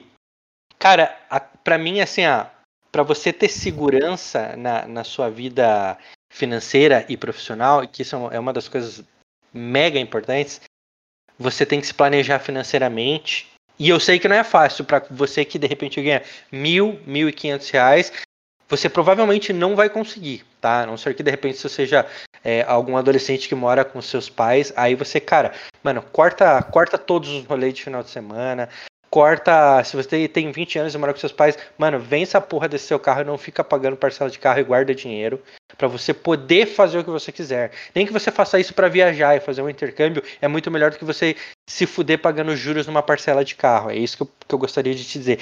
Pense na sua vida financeira porque ela vai te dar uma estabilidade. Você não tem que ser rico. E aí você vai dizer assim, ah, Gilmar, mas o cara é pai de família, ele tem três filhos e ganha mil reais. Não é com, não é com você que eu estou conversando agora. Eu, eu não vou conseguir te ajudar, eu não sei como te ajudar dessa forma, tá? Infelizmente eu não sei. E eu não quero romantizar a sua dor, não vou fazer isso, tá?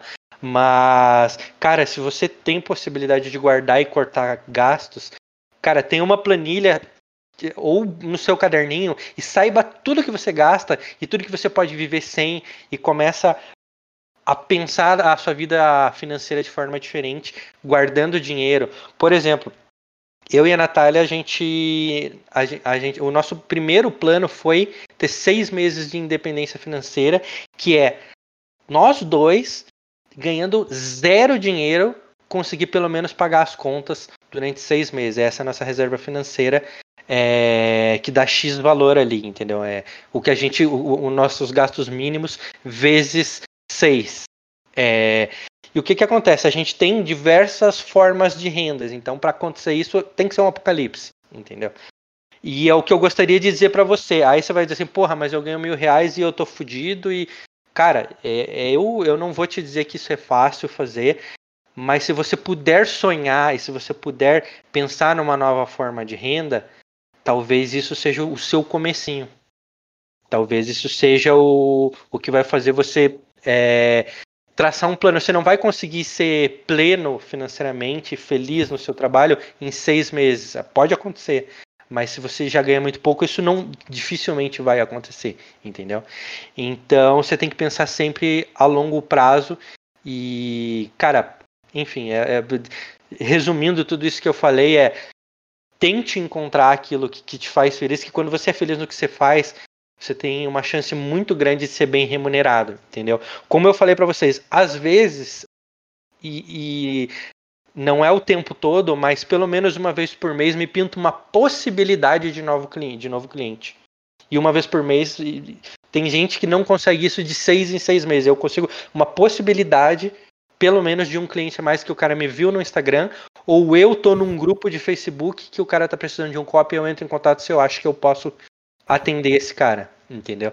Então, de repente, esse é o começo para você. E depois disso, você tem que saber se organizar financeiramente, porque eu conheço pessoas, pessoas que ganham 25 mil reais por mês, elas são pobres, porque elas gastam 30. Entendeu? E eu conheço pessoas que ganham 5 mil reais por mês e elas são ricas, porque elas conseguem guardar 1.500 reais por mês. E isso é muito dinheiro, 1.500 reais por mês. Para uma pessoa guardar é muito dinheiro, vivendo num país ou numa cidade cara como São Paulo, entendeu? Cara, eu, eu vou encerrar por aqui, eu vou deixar vocês falarem agora o que o coração de vocês quiser falar. Se vocês quiserem a Cássia divulgar o trabalho dela, o Rodrigo divulgar o seu trabalho, o que vocês quiserem falar, por favor, aproveitem. Bom, vou pegar gancho então, já que você falou de, de clientes e projetos. É... Queria muito, muito ir na mesma onda, porque, tipo, a gente sabe que a gente tá no caminho certo. Que eu tô numa situação bem parecida. Tipo, eu tenho a minha pequena agência que eu faço meus projetos paralelos. E graças a Deus eu não precisei prospectar, porque, tipo, é, a gente consegue construir uma carreira sólida que os frutos vêm tipo, não preciso ir atrás, sabe? Mano, isso, é, isso dá um, um quentinho no coração, assim, do tipo, caralho, eu tô fazendo muito negócio certo. Então, se alguém estiver ouvindo aí, precisar de uma agência de comunicação, de qualquer coisa, influenciadores, conteúdo, planejamento aqui em São Paulo.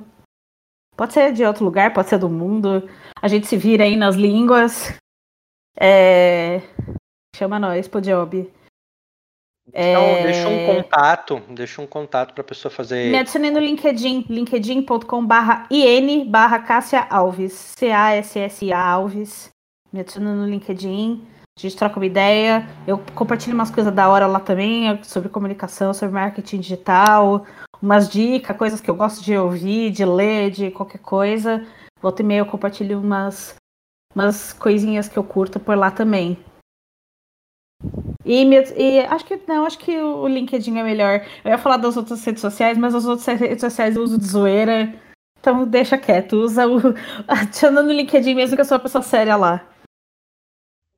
Facebook, eu nunca passo para ninguém, porque é, né? O, o meu Não, intuito é, no Facebook. Twitter, sabe?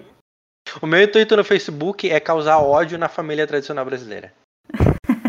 o intuito do meu Twitter era falar mal das pessoas, então é tipo. Não. Não passo para ninguém. Vamos lá, Rodrigo, se você quiser deixar um contato, falar qualquer coisa, xingar alguém, me xingar, não tem problema, eu, eu te amo e eu não vou eu não vou deixar de te amar se você me xingar. Cara, Ontem você já me chamou de narigudo. A gente não ia conseguir terminar um podcast sem uma declaração de amor de um pro outro. Também te não amo, tem como, não tem, não tem. Toda vez Não que o Rodrigo como. fala que ele me ama no, no direct, eu, eu, eu compartilho no meu story. Toda vez, toda vez. É É verdade, eu te verdade. cara. É verdade. a gente se ama. É, Cara, não- quem quiser entrar em contato comigo, como eu disse, eu sou um cara mais offline. Quem quiser entrar em contato comigo, quiser conversar comigo, qualquer coisa, precisar de ajuda, no que for, pede pra Maninho que ele passe meu contato, meu WhatsApp. Maninho está autorizado a passar meu WhatsApp pra quem pedir, quem quiser falar comigo. É, Cara, pra finalizar aqui, eu queria só falar assim: ajude o outro, estenda a mão. Se você tá numa posição de trabalho que você pode, você já é feliz, você tá bacana, tá no... Cara, estende a mão.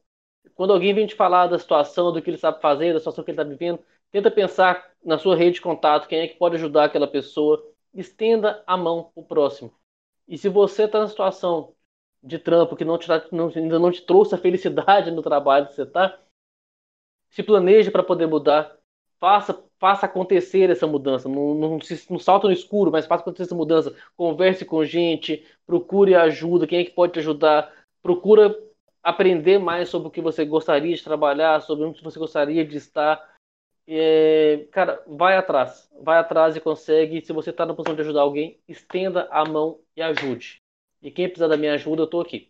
Eu também. Acho que eu, eu queria complementar aquilo que o, que o Rodrigo falou. Ah, tem, uma, tem uma campanha ah, que, que eu tô trabalhando. a ideia não foi minha. Acho que tem uma frase que acho que é do Benjamin Franklin que diz que é, o conhecimento é o que rende os melhores juros. E eu concordo. Eu acho que não só o conhecimento, né? É, e aí eu vou falar por uma experiência própria. Exatamente o que o Rodrigo falou. Ajudar as pessoas, pra mim, sempre rendeu os melhores juros. Uhum. Pra mim. Ah, Por exemplo, por exemplo, eu vou, eu vou te falar, quer ver? A Cássia é uma pessoa que eu conheço ela há muitos anos. é, e a gente sempre troca ideia, ela sempre me ajudou.